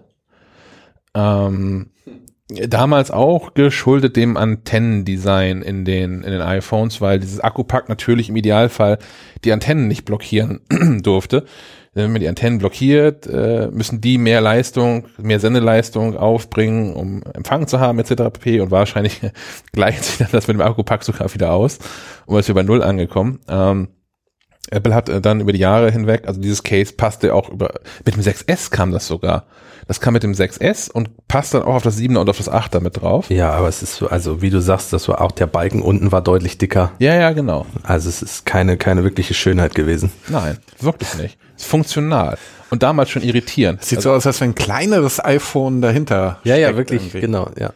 Das, ich habe ich mal im Testbericht dazu, der ist auf MacLive.de online seit äh, gestern Abend, ähm, geschrieben, dass das so ein bisschen schon, schon wirkte wie so der, der ausgestreckte Mittelfinger von Apple an all jene, die Apple immer vorwerfen, ähm, das Design über die Funktionalität zu stellen. Das ist so, dass, guck mal hier, wir können es auch in hässlich, Hauptsache es geht. Ähm, das, erste Redesign wurde dann fällig mit dem iPhone ähm, 10s. Für das iPhone 10 gab es kein Battery Case. Fürs 10s gab es ein Redesign. Das 10s hat ein anderes äh, Antennenlayout. Ähm, so dass das äh, Battery Case da auch anders aussieht, nämlich tatsächlich unten am Gehäuse anfängt, über die volle Breite geht und so zwei Drittel hoch. Das endet irgendwie so Fingerbreit unter dem unter dem Kamerablock, ähm, ist mal so grob abgemessen. Ähm, ja, das gibt's jetzt. Es sorgt dafür, es sind äh, 1000, knapp anderthalbtausend Milliampere-Stunden da drin, 1430 glaube ich äh, exakt. Ähm, sorgt dafür, dass alle drei iPhones, 11, 11 Pro, 11 Pro Max, ähm, 50% längere Akkulaufzeit haben. Mm, wer braucht das? Äh, ich glaube gar nicht mal so viele Menschen in Wahrheit, weil die neuen, die aktuellen iPhones haben wirklich, wirklich eine lange Akkulaufzeit. Ähm, ich persönlich im Alltag, meins geht irgendwie nicht leer. Ich habe im Artikel habe ich äh, darauf hingewiesen, dass namentlich nicht zu erwähnende Mitglieder der Redaktion, Ja, ja. die Kasper, das werden heißen, ähm, völlig in diesem, diesem Minecraft Earth. Äh, Du, du schriebst seit langer Zeit mal wieder das Tageslicht sehen. Ja, ja. Vielleicht habe ich das so Seit, seit Pokémon Go mal endlich wieder das Tageslicht sehen. Ja, Übertreibung macht deutlich, das ist alles Stil. Ja, ja, ja, ja. Du bist nur neidisch, weil Sven und ich dann immer rausgehen zum Spielen. Ja, und eben so, so scharfe Klötze kloppen und sowas. Und dann fällt da irgendwie Wolle und ein anderer Klotz Ja, raus. und, und Abenteuer bestreiten in der Welt da draußen und so. ja, hier an der Wurstbude. An der Wurstbude irgendwelche äh, Skelette und Spinnen besiegen. Ja, ja. Vielleicht gönne ich das ja. Naja, ich, ich sehe mich da eher, also dieses, dieses Battery Case, ich äh, nutze es im Alltag nicht. Ich habe es jetzt auch hier nicht, nicht mehr drauf. Ähm, weil mir das, das ist mir zu schwer, das ist mir zu fett. Hast du es jetzt mal zu Hause gewogen? Weil wir haben ja hier im, im Medienhaus keine Waage auftreiben können. Ja, wir, ja, tatsächlich. Wir haben die, die beste Waage, die wir hier gefunden haben, ist ein Thermomix und der wiegt nur 5 Gramm genau. Genau, in 5 Gramm Schritten. Das hilft uns irgendwie, es wäre eine Annäherung gewesen, aber das hilft ja nicht so richtig. Ich habe tatsächlich nachgewogen, aber die Zahl nicht im Kopf. Das ist Schade, weil gefühlt, gerade. gefühlt, ich hatte es ja dann auch mal in der Hand, als du, als du das dran hattest, das Case. Also eine Hantel ist eigentlich ein Dreck dagegen. Es fühlt sich, also das, das iPhone damit fühlt sich doppelt so schwer an. Es ist, es, das, das Case ist nicht so schwer wie das iPhone, es ist deutlich leichter, aber es ist, ähm, es fühlt sich doppelt so schwer an in der, in der Kombination. Das ist auch diese, an dieser Unförmigkeit dieses Dings liegt, was man in der Hand hat. Und es ist auch schon so, dass das, dass das Tippen, also Tippen längerer Nachrichten, das ist unangenehm, weil es schwerer, merklich schwerer ist. Ähm, Ich sehe mich damit auf, auf Messen oder sowas, weil da tatsächlich häufiger mal der Akku Ja. sich äh, äh, gen, gen Null bewegt. Ja, auf der IFA einen ganzen Tag Instagram Stories auf der IFA hält mein Handy bei weitem nicht mehr durch. Ja, irgendwie sowas halt. Ähm, Apple hat sich was komplett Neues einfallen lassen zu den Battery Case. Es hat einen Kameraknopf. Ja. Ja, der heißt nicht so. Nee. Auch weil sie nicht Deutsch sprechen. hm. Naja. Ähm, es ist eine Taste, die ist auf der, wenn man auf das iPhone guckt, auf der rechten Seite angebracht, also unterhalb der Seitentaste, diagonal gegenüber zu den lauter leiser Tasten. Ähm, diese Taste ist so leicht zurückgesetzt in diesem Gehäuse, damit man die nicht in der Hosentasche aus Versehen auslöst. Und die ganze Zeit die Hosentasche von innen fotografiert? Genau, und dabei den Akku auch rasend schnell leer saugt. Ist wahrscheinlich jedem schon mal passiert, wenn man die, die, die Kamera irgendwie anlässt oder aus Versehen aktiviert in der Hosentasche, irgendwann wird's also relativ zügig wird's warm. Und wenn man das Telefon rausholt, ist der Akku leer. Ähm, damit das nicht passiert, ist dieser Knopf so ein bisschen zurückgesetzt. Der macht aber genau zwei Sachen. Man drückt da drauf und hält für eine handgestoppelte Sekunde gedrückt und öffnet sich die Kamera-App. Ähm, wenn man nochmal drauf drückt, ist funktioniert aus, als Auslösetaste. Ähm, äh, weiß ich nicht, bringt mir herzlich wenig. Also ich bin mit dem, wenn ich das Telefon sowieso in die Hand nehme, geht das Display eh an. Unten rechts ist ein, ein virtueller Button für die Kamera. Und die Kamera-App darüber zu starten, ist nicht langsamer als die Taste zu drücken. Ähm, die Auslösefunktion mag ich, weil für mich, ähm, oh, Pro-Tipp, äh, man kann ja nicht nur auf dem Display den Auslöser betätigen, sondern man kann auch die lauter leiser Tasten als Auslöser benutzen. Sind für mich immer auf der falschen Seite gewesen. Denn entweder ich halte das, die, das iPhone so, dass die Kamera auf der oberen Seite ist, also wenn ich das im, im Porträtmodus quasi halte und die Kamera die Linsen oben sind, dann muss ich mit dem, mit dem Daumen unten auslösen. Das fühlt sich falsch an. ja, Ähm, zumal das bei Kameras früher immer oben war. Genau, immer oben rechts. Oben rechts gehört der Auslöser hin. Wenn ich das iPhone so drehe, dass ähm, der äh, Auslöser, das ja auch die Leisetasten oben rechts ist, ist erstmal die Kamera irgendwie auf der falschen Seite, nämlich unten. Plus, ich habe immer die Gefahr, dass wenn ich das Telefon so halte, äh, Thomas und, und Kaspar sehen das ja gerade, dass man mit, mit den eigenen Fingern sich da irgendwie so in, ins Bild. Ja, ja, ja. Man hat dann, dann hat dann immer Fotos von seinem eigenen Finger. ja. Ja. Ähm, von daher ist jetzt- jetzt der Auslösebutton auf der richtigen Seite. Das finde ich ganz charmant. Ähm, was ich hässlich finde, das hätte Apple auch nicht nötig gehabt, ist, dass dieser Auslösebutton natürlich ausschließlich in der Kamera-App funktioniert, nicht in anderen Foto-Apps. Badumts. Ja. Warum? Das finde ich echt, das ist grober, grober Schwachsinn. Ja. Ich weiß es nicht, ich kann es dir nicht beantworten. Das sind diese Apple-typischen. Apple-typischen exklusiven Ja. Ähm, ähm, Einfälle, die sie so hervorbringen. War in dem Fall doch wirklich ohne jede Not. Kostet 149 Euro, gibt es für die Pro-Modelle in Zartrosa, Schwarz und Weiß. Zartrosa. Naja, es heißt Sandrosa, glaube ich, oder? Sandrosa, ja. Sandrosa. Für das iPhone, Not quite, not quite. Mhm, not quite Sandrosa. äh, für das iPhone 11 ohne Pro gibt es das nur in Schwarz und Weiß. Was ich auch schade finde, weil, naja. Wem würdest du es denn, also würdest du es für 149 Euro empfehlen und wenn wem? Videoleuten vielleicht? Ja, genau. Also Me- Menschen, naja, einfach so Menschen, deren Akku ständig leer ist und deren iPhone-Akku ständig leer ist. Ähm, ich kann es mir wirklich sinnvoll wie auf Messen, wie gesagt, vorstellen. Ähm, ich kann es mir auch für Vielreisende gut vorstellen. Nachdem ich jetzt in, der, in diesem Jahr schon mehrfach an, an Flughäfen, ähm, naja, gestrandet ist zu viel gesagt, aber dass Flieger ausgefallen sind und ich da irgendwie zwei, drei Stunden rumgesessen habe. In so Flughäfen werden so Smartphones auch super schnell alle. Ähm, Bahn, Mhm. Bahnfahrer, Ja, weil da nicht immer Steckdosen sind oder sie funktionieren. ja, und auch da die Sende, die Antennen äh, eine höhere Sendeleistung aufbringen müssen, damit überhaupt noch Netz erreicht wird.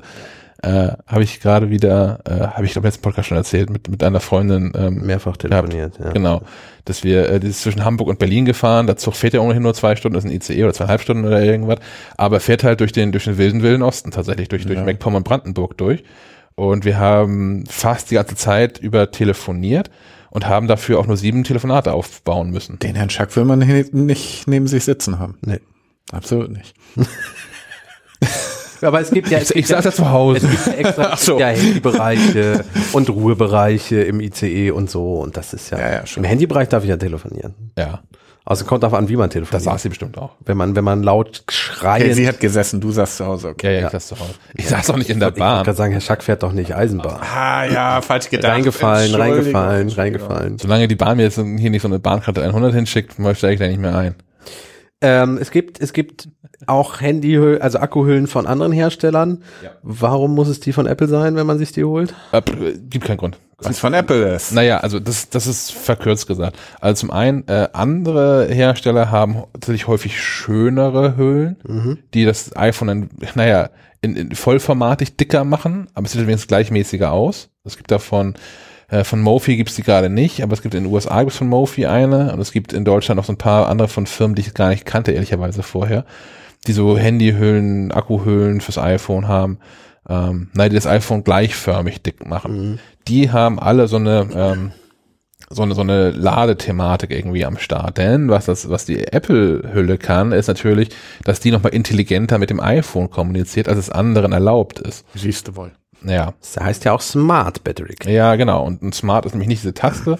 Und nicht Magic Battery Case oder Battery Case Pro. ja, das wäre auch schön. Apple iPhone Smart Warum Battery nicht, Case. warum ist das nicht Pro. Magic? Ja, warum ist das nicht Magic? Es funktioniert doch mit dem Knopf wie Magic. Oh Gott. Naja, also was, was wirklich gut ist, ist, ähm, wenn man ähm, das, das iPhone in dieser Hülle hat, also in der Hülle ist so ein Lightning-Stecker, da steckt man das iPhone rein, unten dran ist dann so eine Lightning-Buchse nach außen. Ähm, und wenn man das, das iPhone dann da so per, per Fast Charging lädt, also das, das, das dicke Netzteil dran hat, ähm, passiert folgendes, es liefert deutlich mehr Strom, als der iPhone-Akku an sich so aufnehmen kann, auf, äh, auf die Zeit gesehen. Und dann werden einfach beide Akkus geladen, gleichzeitig, der vom, vom Smart Case und der vom iPhone. Ähm, wenn man jetzt das alte Netzteil hat, dieses 5 Watt Netzteil vom iPhone, ähm, das damit lädt, äh, was ja nun recht langsam lädt im Vergleich, dann wird erst der iPhone-Akku aufgeladen. Ich habe nicht genau rausfinden können, bis wohin. Ich schätze mal, es wird so irgendwas in der Region von 80 Prozent sein. Und erst dann bekommt der äh, Smart Battery Case Akku irgendwas ab. Ah. Äh, das ist immer so ein Zwischending, wenn man so mittelschnell das iPhone lädt, also so ein 7,5 Watt wahrscheinlich Ladegerät drin hat, ähm, dann bekommt das iPhone, der iPhone-Akku Strom, bis der so ungefähr bei 50 Prozent ist. Und danach laden beide Akkus deutlich langsamer dann natürlich, weil beide geladen werden, aber beide Akkus laden dann hoch. Und das ist was, was andere ähm, nicht so steuern können. Okay, Freunde, dann sind wir wieder bei dieser Verzahnung, ähnlich wie bei den AirPods. Genau. Ne? Warum müssen es die AirPods sein? In erster Linie, weil sie so super verzahnt sind, nicht weil sie so super klingen. Nein, oder weil sie die billigsten wären oder sonst was, sondern. Sind sie nicht, Nein, oder? nein. Also sie sind irgendwo im mittleren Preissegment im, im Vergleich, aber äh, Ja, ja, die normalen AirPods sind inzwischen so mittleren Inzwi- Preis. genau, die waren ja. mal wirklich preisspitz, also, äh, also äh, die, die günstigsten. genau, ja. True Wireless Dinge, als sie auf den Markt gekommen sind. Und auch jetzt die, die neuen AirPods Pro, ähm, dafür, dass sie halt In-Ears sind, die True Wireless sind und aktive Geräuschunterdrückung haben, sie gehören sie auch nicht zu den teuren Geräten. Nee, also ein bisschen Apple untypisch. Ähm, Ja. Aber wie gesagt, die, sie, für iPhone-Nutzer bieten sie sich sehr, sehr an und für, für ein Android-Gerät muss man sagen, ja, vielleicht guckst du mal, was der Markt noch so hergibt. Naja, es ist, ist die Frage, ob du, worauf du in erster Linie Wert legst. Ne? Wenn du ein, ja, also für, wenn du einen super Klang haben willst, dann solltest du dich schon mal so ein bisschen noch auch im True Wireless Bereich drumherum äh, umschauen. Nur wenn es mobil für unterwegs was Kleines, möglichst leichtes sein soll. ich habe im, im vergangenen Jahr bestimmt ah, zwischen, ich würde sagen zwischen fünf und zwölf True Wireless Kopfhörer getestet. Und fast alle haben dieses Problem, dass sie ein, dass sich ein Hörer per, äh, von beiden mit per Bluetooth mit dem iPhone verbindet ja. und dann die Verbindung mit dem anderen Hörer aufnimmt. Das ist meist der rechte Hörer nimmt Verbindung zum Smartphone auf Und, und dann zieht dann sozusagen den linken Hörer rein. Die Bluetooth-Verbindung natürlich sucht sich immer die, ähm, den kürzesten Weg, das ist quer durch den Kopf, was sich an sich schon irgendwie ungesund anhört, finde ich. Ja.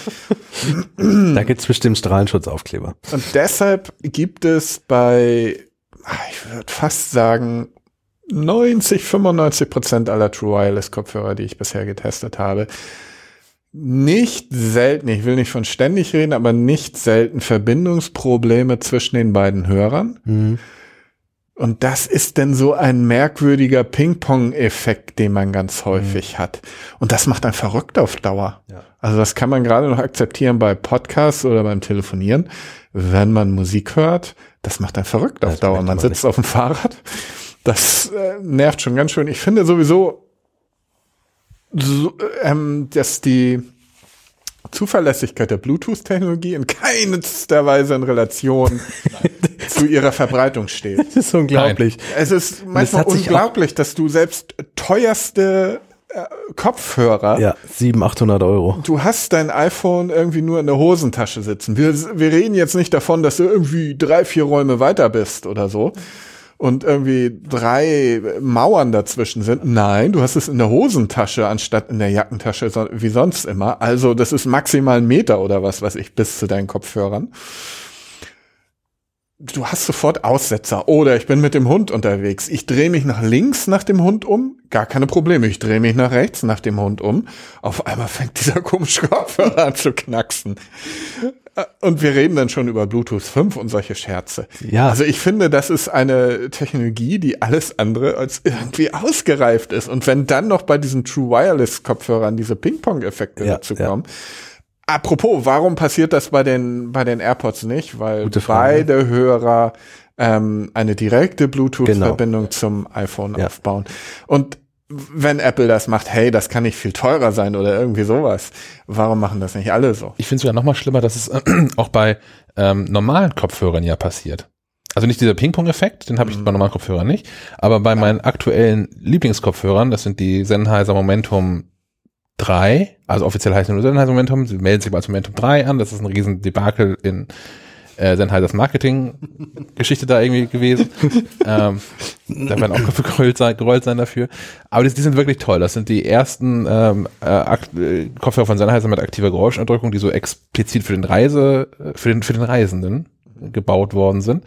Ähm, und die sind wirklich cool. Ich hatte vorher, hatte ich die von, von, von Bose, diese 700er, ähm, die nicht meinen Klang produzieren, was nun auch daran liegt, dass ich wirklich seit inzwischen, ich gucke mal auf die Uhr, knapp 20 Jahren, ähm, habe ich immer Sennheiser Kopfhörer gekauft, schon immer privat gekauft. Und seit ich hier das Glück habe, regelmäßig Kopfhörer testen zu dürfen, sind, also ich habe halt Sennheiser Ohren inzwischen einfach, man ist dann da irgendwann, ist man da auch so eingenordet dann.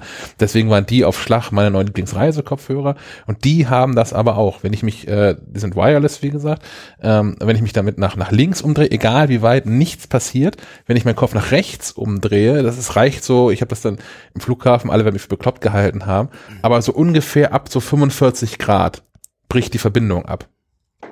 Also Bricht vollständig ab. naja, es, also, naja, es kommt, es kommt zu so einem Aussetzer und es dauert dann drei, vier Sekunden und dann ist er wieder Ah. verbunden. Das macht er verrückt. Und dann ist es auch egal. Ist dann ist auch egal, wie weit ich den Kopf so eulenartig noch rumdrehe. Das ist dann egal. Ähm, es, es scheint so, mein Verdacht ist, ich habe die Dinger bisher noch nicht geröntgt und ich habe ähm, bisher äh, ähm, steht die Antwort von Sennheiser dazu noch aus. Ich habe so den Verdacht, dass in, in beiden zwar so ein Bluetooth-Modul drin ist und die dann halt wechseln, wenn die Verbindung schlecht wird. Das dauert aber, ist so mein, meine Theorie dazu.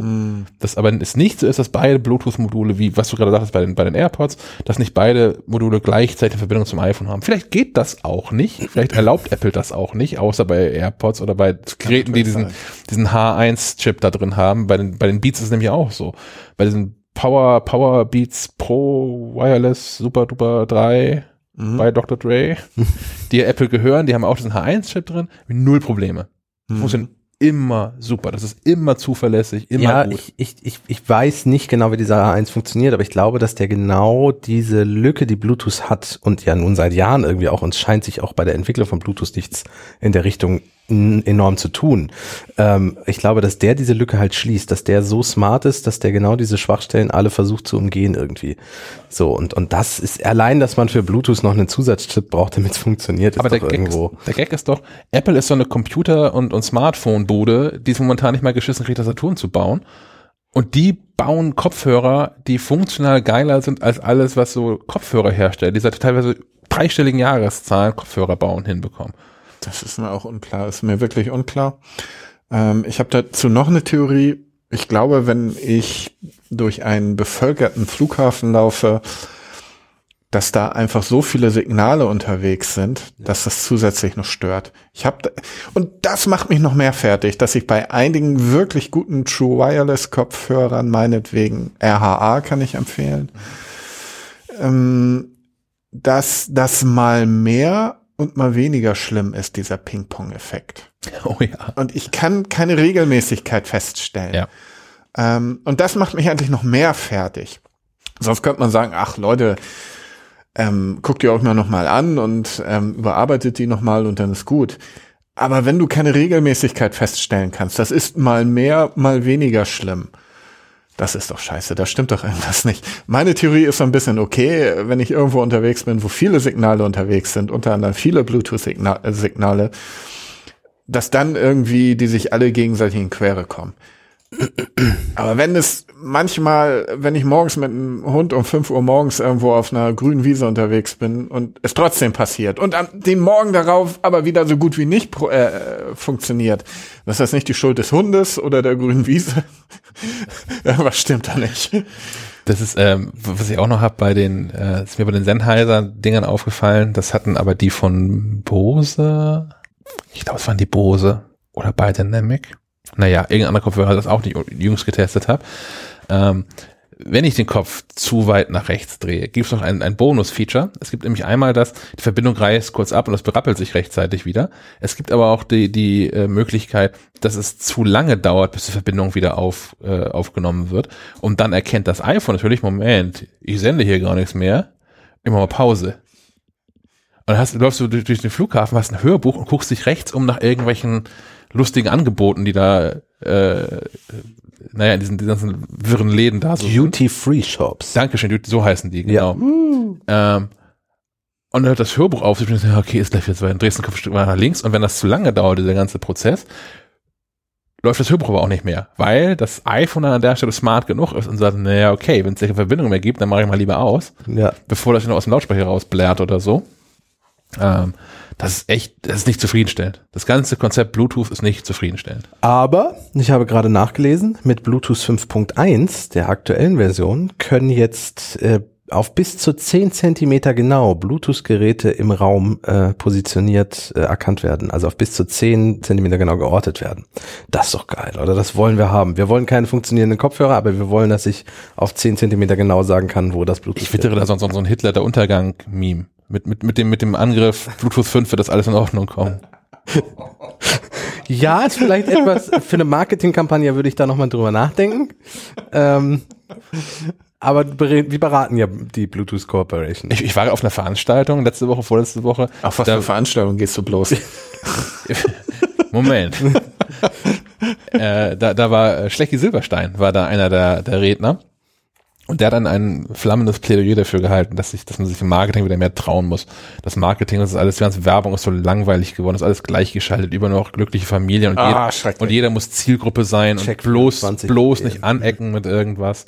Die auch noch synchronisiert ist übrigens. Entschuldigung, dass ich dich unterbreche. Die Ja, Check24-Familie. Ja. Ich dachte, das wäre irgendeine deutsche Produktion. Nein, die ist synchronisiert. Da wurde ich mal darauf hingewiesen. Oh. Das haben wir auch nicht bewusst. Und das ist ja noch unlustiger. Die ist sowieso, also äh, der Höhepunkt der Unlustigkeit Ja. in, der, in der Werbung. Ja. Wer auch immer diese, ach ja, Check24. Wer auch immer diese Werbung macht, Check24. Oh, könnt ihr die nicht einstellen? Lass oh, bitte. bitte. Bitte, Ja, bitte, bitte. Und sein Punkt war halt auch, dass, Okay. es, dass es völlig okay ist zu sagen, ja, du bist halt nicht Zielgruppe. Also was aktuell passiert ist ja, man, es passiert irgendeine Werbekampagne, eine Marketingkampagne und irgendwer fühlt sich dadurch irgendwie, irgendwie angefasst und sagt, ah, aber das schließt mich ja aus. Und vielleicht ist es auch vollkommen okay zu sagen, ja, genau, das schließt dich aus. Ist nämlich gerade gar nicht für dich gedacht. Vielleicht ist es einfach okay. Ja. Ja, ähm, er hatte als, als Beispiel hatte er da äh, die, die, diese Muttertagskampagne von, von Edeka mit Danke Mama, dass du nicht Papa bist. Wo sich ja alle Väter und alleinerziehenden Väter und alle auf Schlips getreten fühlten und das, oh, meine Güte. Ja. So. Und äh, was er noch als Beispiel hatte, das, das fand ich super lustig, war, ich habe vergessen, welche Agentur das dazu geraten hat, aber das in irgendeiner Pressemitteilung von einem völlig anderen Thema die äh, Toblerone, Schokoladenhersteller, äh, rausgegeben hat, hatten die einen halben Absatz dazu drin, dass übrigens Toblerone äh, halal sei. Mhm. Was schon immer so war. Das war nie anders. Toblerone war immer halal. Da ist dann die ganze AfD durchgedreht? Und es gab, das ist an mir ist es völlig vorbeigegangen wohl. Ich habe es aber nachrecherchiert. Ein Riesenaufschrei an all- natürlich alles so mit dem Tenor. jetzt muss dem Islamisten auch unsere Schokolade schmecken. Ähm, das ist wirklich, wirklich. Und sowas, äh, ich finde das ja toll. Ich finde das, also, wenn man als Firma, Also, also, also nicht, nicht die Kommentare, Entschuldigung, das muss ich einfach gerade schnell. Nicht die Kommentare finde ich toll, aber wenn man als Firma sowas auch mal aushält und nicht sofort wegen jedem Scheiß zurückrudert Ja. und versucht jedem zu gefallen. Unter der Rubrik zufällig halal. Ja, genau. Es gab ja da mal diese, die ist mir mal, äh, das Bild habe ich auch noch irgendwo ähm, am Hamburger Hauptbahnhof auf irgendeiner Reise aufgefallen. Die Firma Katjes hat mal irgendwie so ein, eine, eine Kopftuchdame ganz groß auf dem Hamburger Hauptbahnhof abgebildet, die Katjes ist, weil die ähm, natürlich dann auch halal sind, zufällig halal.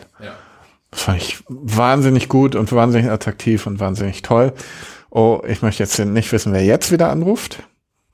Vielleicht sollten wir doch Witze über David Miscavige lieber machen. ist das unverfänglicher? Das, das für gerade war jetzt hier der Stefan Molz. Ah, Der ist jetzt, der ist jetzt, der findet jetzt, Ja. das ist eine Frechheit, dass Katjes, Katjes jetzt seine, ja. Kampagne und Da hat sich irgendwie live, Kampagne dazu, hat. live, da hat sich reingehackt live bei uns und hört irgendwie zu hier. ähm,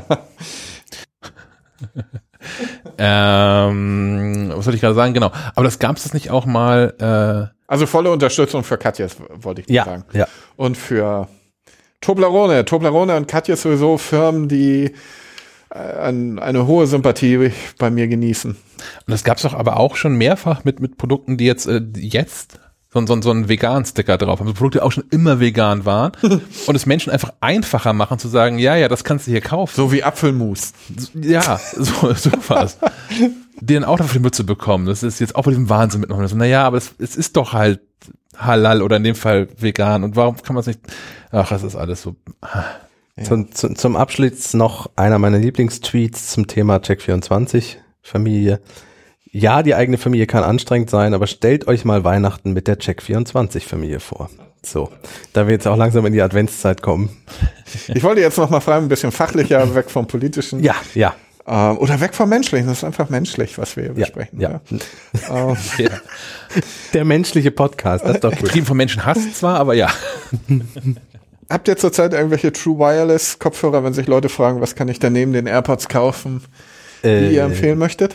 Ich, ich teste selten in ihr True Wireless. Der arme Herr Der von Alverden, ja. Ich, ich, ich äh, darf vielleicht jetzt demnächst äh, welche testen. Von Klipsch. von Clips, die, die in einem Case daherkommen, was echt aussieht wie ein Zippo-Feuerzeug und auch so klingt und auch aus dem gleichen Material quasi. Da habe ich etwas bereut, dass ich dir diese, dieses Ding. Noch äh, hatte das ich ist, glaube ich, der Klipsch T5 True Wireless. genau, noch hatte ich sie nicht im Ohr, noch kannst du sie mir. Aber sie sehen verdammt gut aus und sie stecken in einem wirklich tollen Ja. Sturmfeuerzeug. Ich hatte sie aber noch nicht, ich habe sie noch nicht gekoppelt mit Bluetooth.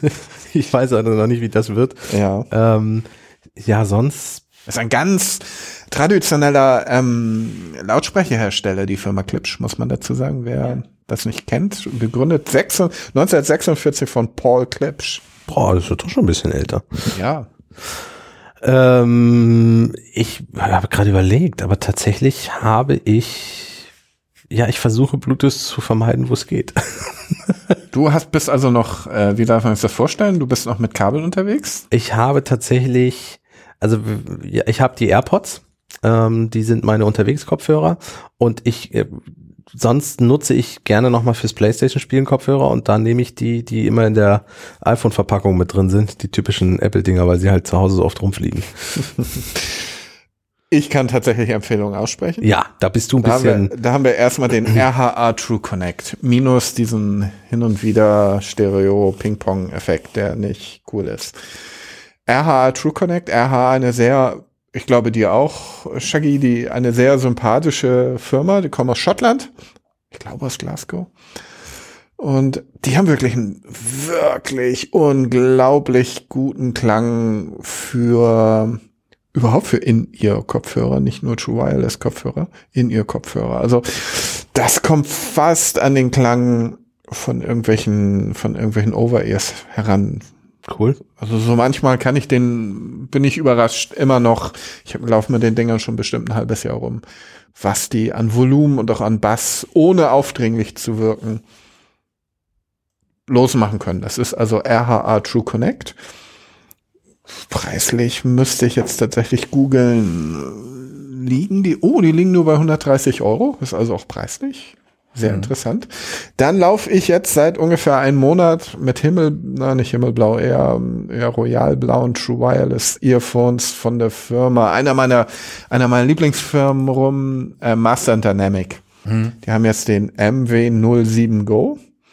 Ähm, die hatten sowieso schon sehr, sehr gute True Wireless Kopfhörer. Leider ist der Herr Möller heute nicht da, der kann das bestätigen. Der hat nämlich schon mal welche von denen getestet. die auch drin. Also die, die neuen hatte ich von denen drin, die der Sven jetzt gerade hat. Okay. Und davon gibt es jetzt eine Sportvariante, die heißt Go. Hm. Sieht sehr gut aus ähm, und hat wirklich einen tollen Sitz. Erkennt man gar nicht so. Die haben nämlich so kleine Flügelchen da noch drin.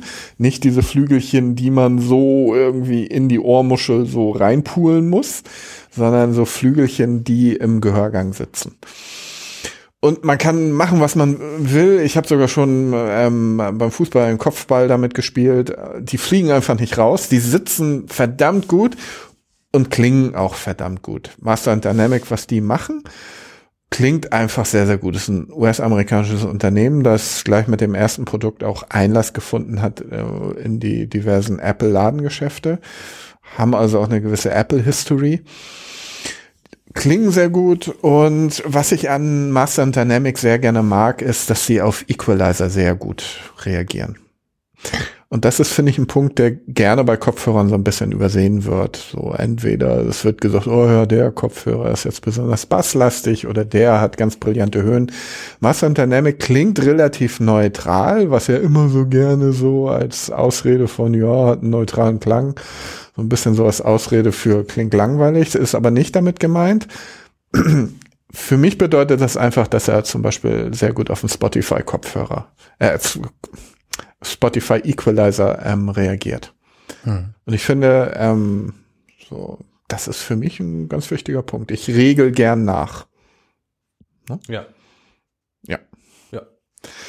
Dann, äh, das ist jetzt kein True Wireless, ähm, von Skull Candy gibt es den Crush ANC jetzt. Crush ist ein ganz interessantes Produkt. Und zwar überträgt das so ein bisschen diesen Begriff der virtuellen Realität auf Kopfhörer. Und zwar vibriert, äh, hast du nicht nur ein ja, ein bisschen überbetonten Bassbereich, den du übrigens mit einem Regler am linken Hörer nachregeln kannst. Das wäre also im True Wireless schon rein von der Haptik her nicht möglich. Ähm, und es sorgt, äh, dieser, dieser ANC Crush sorgt ein bisschen dafür, dass deine, dass deine Schädelknochen ein bisschen mit vibrieren. Oh. Das ist in den ersten zehn Sekunden ein bisschen gruselig. Und auch in den ersten zehn Minuten. Und dann ist es irgendwie cool. Also es ist so ein bisschen so, so das Gefühl, als wenn du in einem Konzert stehst, in einer Halle, die auch gut klingt und so ein bisschen die Musik auch so ein bisschen am Körper spürst. Wenn Das du ist eine tolle direkt Sache. vor der Anlage stehst. Ja, ja, ja. Und das genau. heißt, mit, mit Dubstep hast du sofort so einen Schädelbasisbruch dann, oder? Ähm, und die haben, Skull Candy hat ja auch eine eigene App, die nicht mit diesem Mimi Music System arbeitet, sondern ich, mit einer anderen Entwicklung, die ich im Moment nicht im Kopf habe, wo du also auch dein eigenes Hörprofil anlegen kannst. Und ich glaube, du hast sowas mit dem Mimi-Kopf, äh, mit diesem Mimi-System auch schon mal äh, gemacht. Das ist, das ist schon, schon eine tolle Sache oder überraschend, was man auf einmal für, für Einzelheiten auch in Musik hört, die man schon über, was weiß ich, 20, 30 Jahre kennt. Und auf einmal hört man Einzelheiten und vielleicht sogar Instrumente, die man Geräusch vielleicht lange, lange nicht mehr gehört hat oder weil sich das Gehör verschlechtert hat, Ja. jetzt wieder hört, die man vergessen hatte. Das ist schon, ist schon, ist schon manchmal, ist schon manchmal eine tolle Sache. Während das Mimi Music System jedenfalls, wenn du es nicht weiter einstellst, erstmal nur auf die natürliche Abnutzung aufgrund deines Alters eingeht weil es, weil Mimi wohl so und so viele Millionen Profile, altersabhängige Hörprofile gesammelt hat und einigermaßen best genau bestimmen kann, wie dann wohl wie so ein schlecht du wahrscheinlich äh, hörst. ja, wie schlecht du wahrscheinlich hörst, umgekehrt, wie, wie gut ein oder wo ein Kopfhörer nachregeln muss.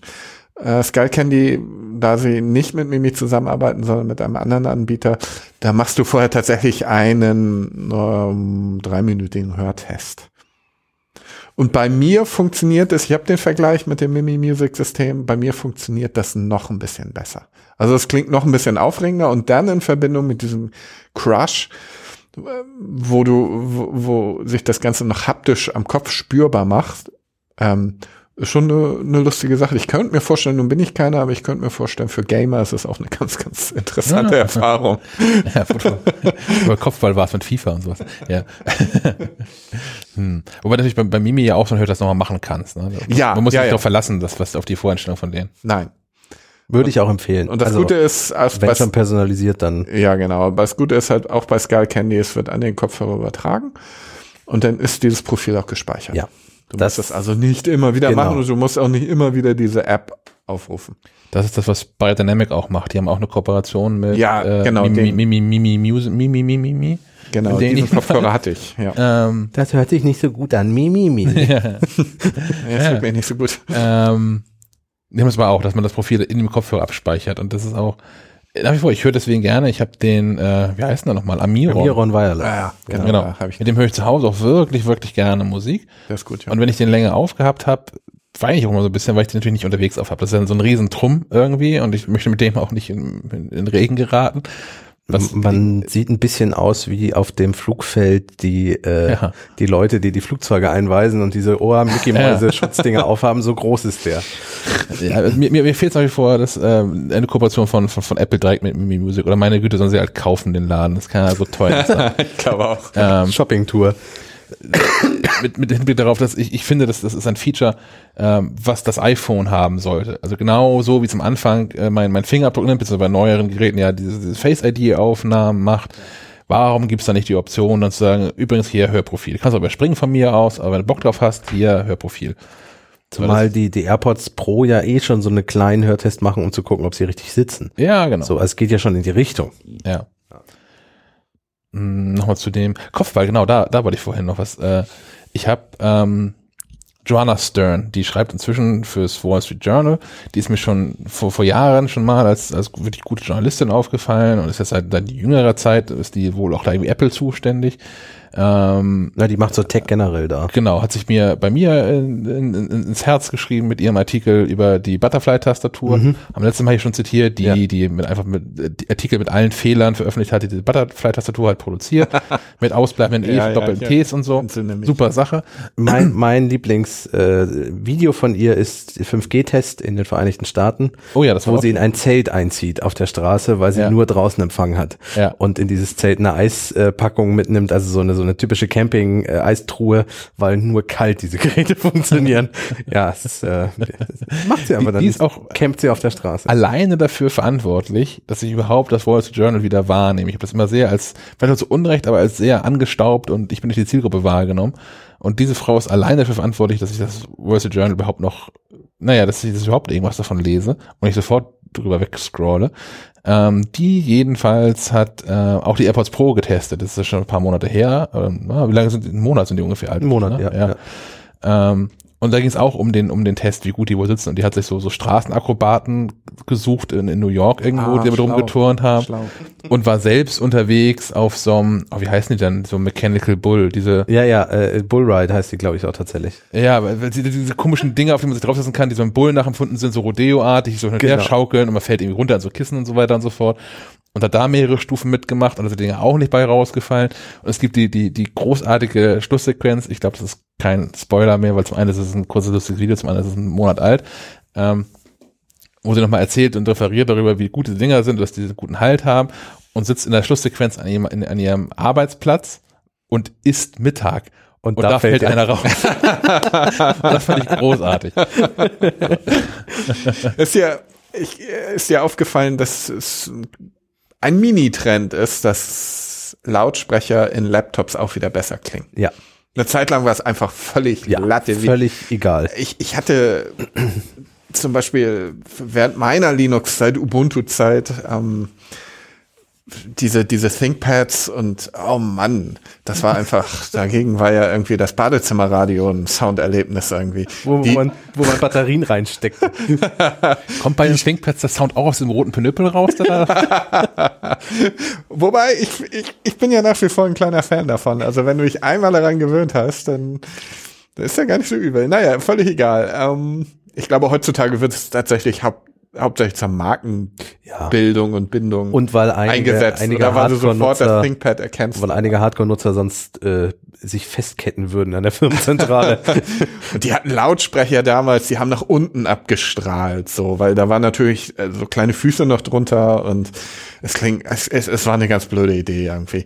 Ähm, und es war einfach jahrelang vernachlässigt, außer in irgendwelchen Windows, PC, Game, Schieß mich tot, potthässlichen, leuchtenden, ja, Alienware. Alienware nicht gesehen, ja. sonst was. Ähm, da waren natürlich tolle Boxen drin. Dann war so ein Gerät, glaube ich, aber auch 10 Zentimeter hoch irgendwie.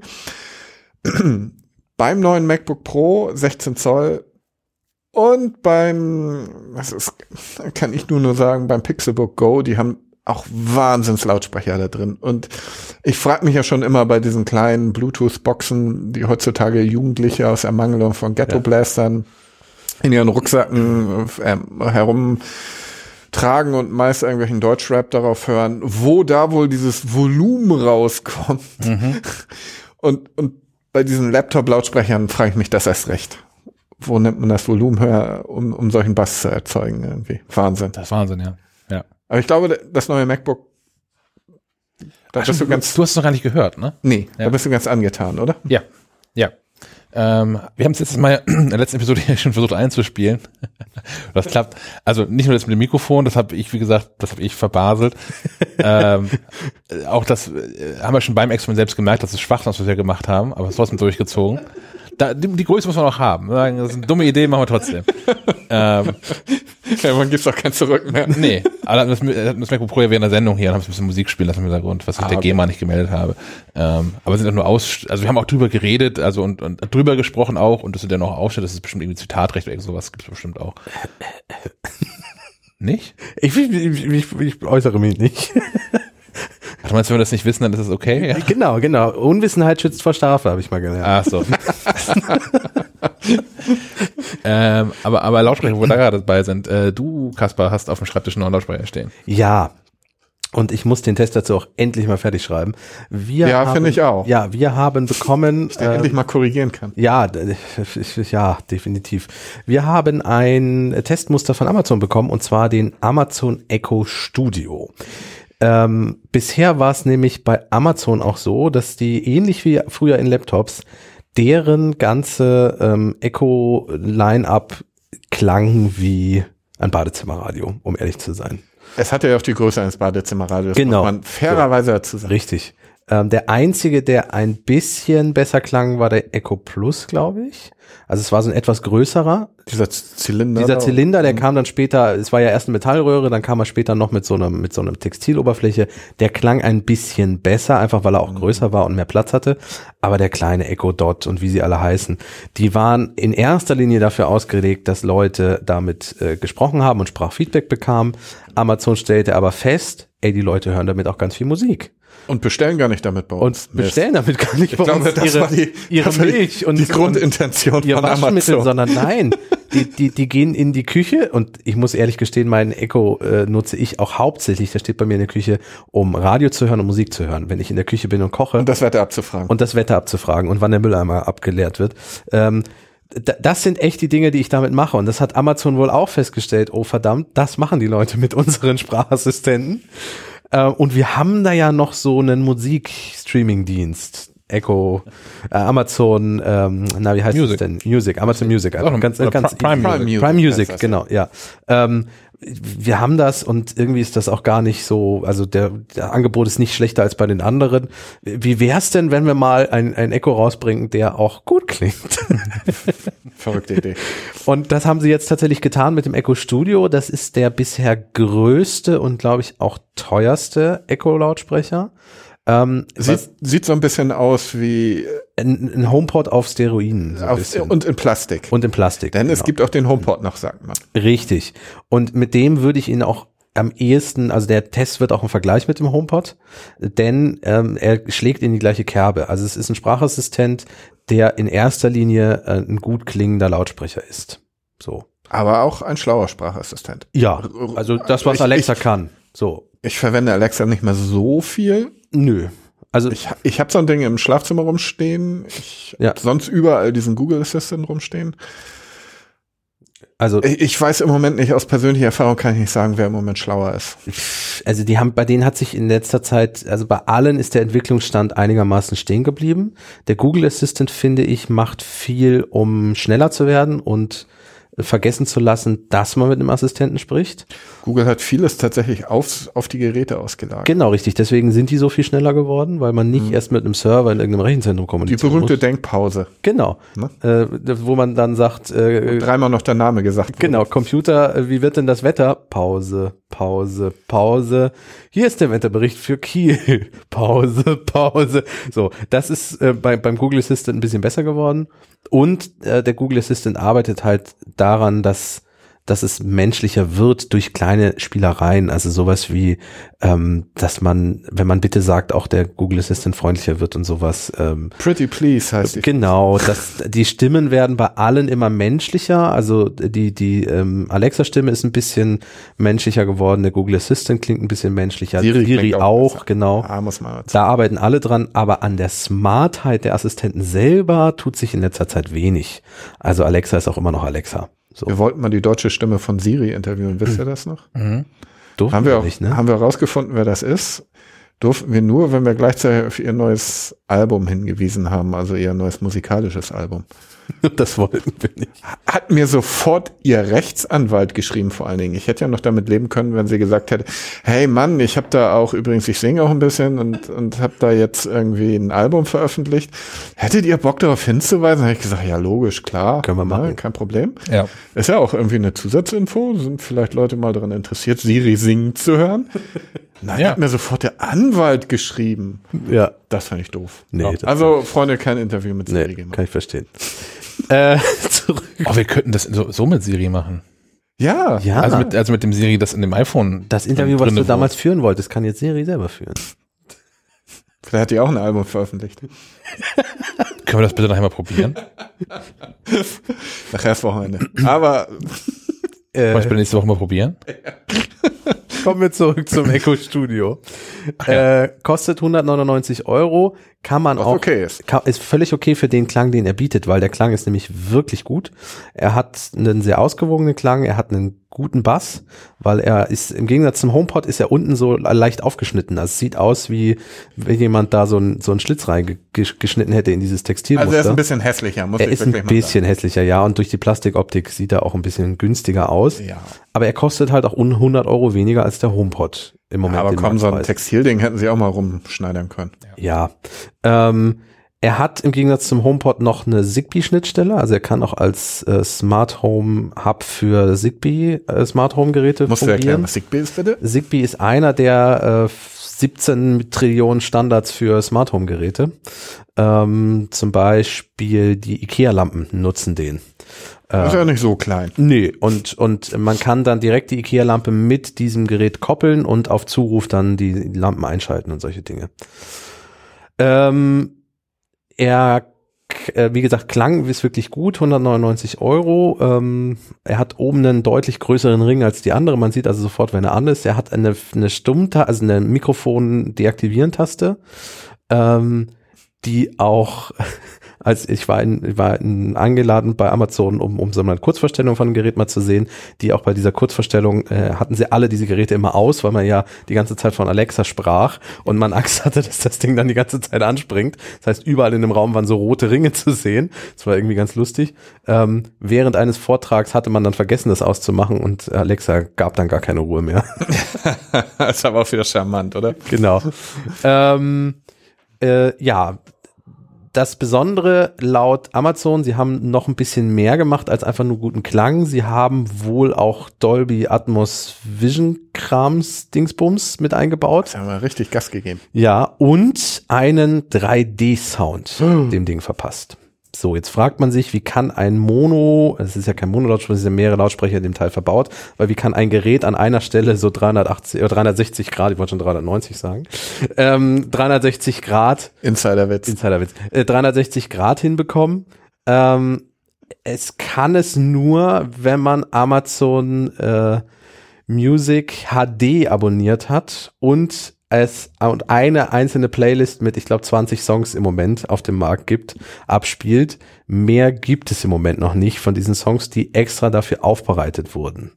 Ähm, HD, das ist sowas wie Tidal dann wahrscheinlich. Ja, genau. Also die, die Amazon hat die, die, sich das Fernsehbild genommen und das äh, auf Musik übertragen, weil man sich gesagt hat, der, der Nutzer weiß, was HD und äh, SD ist.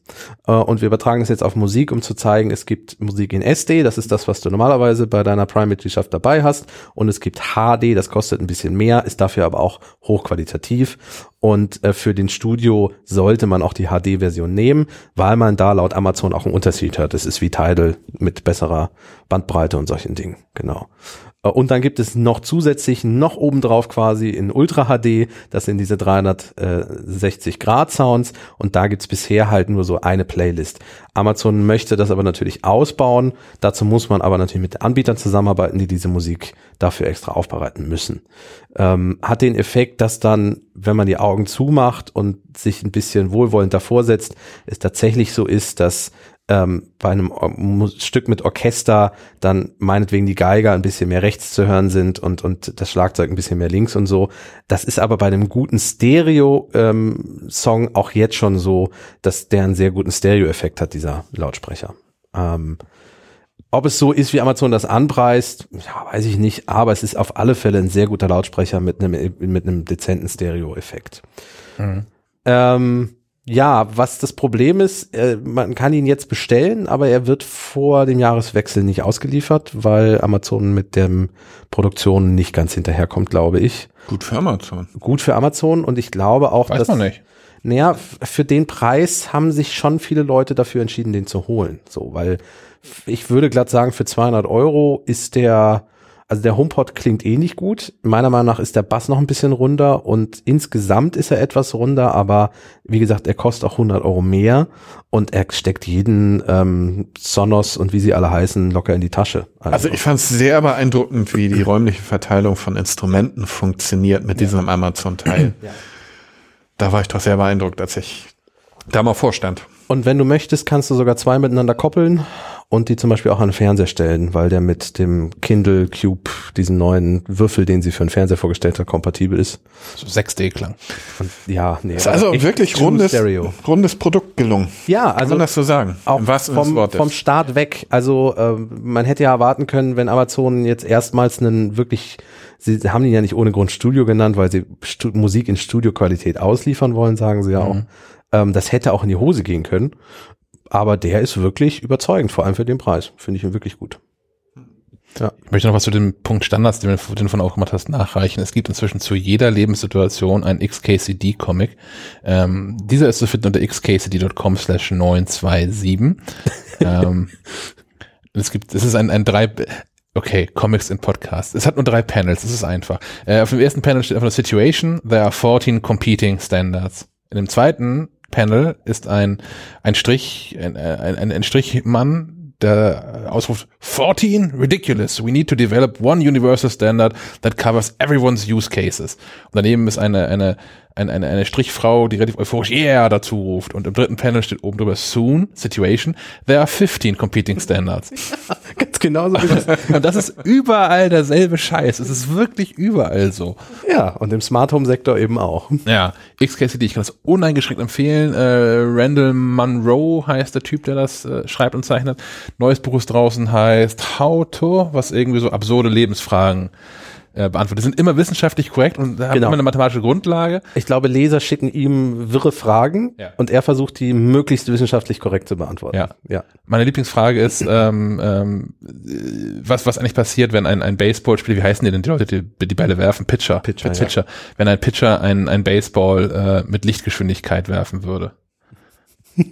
Und er hat äh, in, in einer Ernsthaftigkeit, er hat auch Vorträge gehalten, in einer, Ernsthaftigkeit, für die ich ihn bewundere, wie das Stück für Stück, Millisekunde für Millisekunde seziert, was da passiert und nach wie vielen Sekunden eigentlich die Erde schon in Schutt und Asche gelegt ist, weil sich so ein riesen Plasma-Explosionsmassaker da abspielt. Das ist großartig. XKCD. Ja, und dann immer mit seinen minimalistischen Strichzeichnungen dazu. Ja, genau. Ja, so viel zum Echo Studio. Wie gesagt, als Weihnachtsgeschenk nicht geeignet, weil er dieses Jahr nicht mehr mit der Post kommt, wenn man ihn bestellt. Aber für alle, die für relativ kleines Geld wirklich guten Sound zu Hause haben wollen und kein Problem mit Alexa haben, kann ich den empfehlen. Wo wir gerade beim Thema Audio waren, ich weiß nicht, habt ihr mitgekriegt, dass Jean-Michel Jarre, der stille Gott der elektronischen Musik, Ja, eine iPhone-App ich glaube Nein, das habe ich nicht mitbekommen. veröffentlicht hat. das hast du mir nicht geschickt für die App-Tipps. Die möchte ich gerne noch anders verbraten. Deshalb so, habe ich das nicht gemacht. Schweinerei. Das war das Eon. Eon. die Eon. Eon. Ähm, die nutzt einen eigenen Algorithmus, um unendliche Musik zu erzeugen. Ah, Ah, solche Apps, ja, ja, ja, ja, ja. da ist er nicht der Erste, Ja, der, der das macht. Ähm, es werden zusätzlich Grafiken dazu generiert. Oh, die sieht aber nicht schlecht aus. Kostet 9 Euro im App Store. Okay, weil ich, ich kenne nämlich eine, ähm, die habe ich auch schon mal vorgestellt in den App-Tipps. Natürlich habe ich den Namen nicht parat. Ähm, die bietet etwas ähnliches. Die sind auch die, die diese Alben rausgebracht haben. Jetzt ähm, fünf oder sechs Alben von einem computergenerierte Musik. Da ist es so, die sind kostenlos. Drei Tage kannst du da hören und dann wollen sie irgendwie ein Abo haben. So, das hat mich so ein bisschen abgeschreckt bei der App. Also das Ziel ist wirklich äh, theoretisch ein endloses elektronisches Musikstück zu erzeugen. Cool. Ähm, Zitat aus einem Werbevideo mit Jean-Michel Jarre, dieses Musikstück spielt weiter nach meinem Tod und das spielt weiter nach ihrem Tod. Ich habe das gerade mal geklickt. Äh, äh, darfst du sehr gerne für irgendwas verbraten. Ich werde es in den App-Tipps dann nicht erwähnen. Tolle Grafiken dazu vielleicht. Ja. Als, als Einstiegsgrafik auch, habe ich gedacht. Sieht gut aus. Ich möchte auch gerne, wenn ich 70 bin, so aussehen wie Jean-Michel Jarre. Ja, der hat, Verdammt. sich, der hat sich gut gehalten und Und möchte auch aussehen wie 35. Und der ist irgendwie, also mir nie bewusst durch irgendwelche seltsamen, kruden Dinge aufgefallen, was ja so manch anderer Musiker in einem Alter bekommt. Morrissey.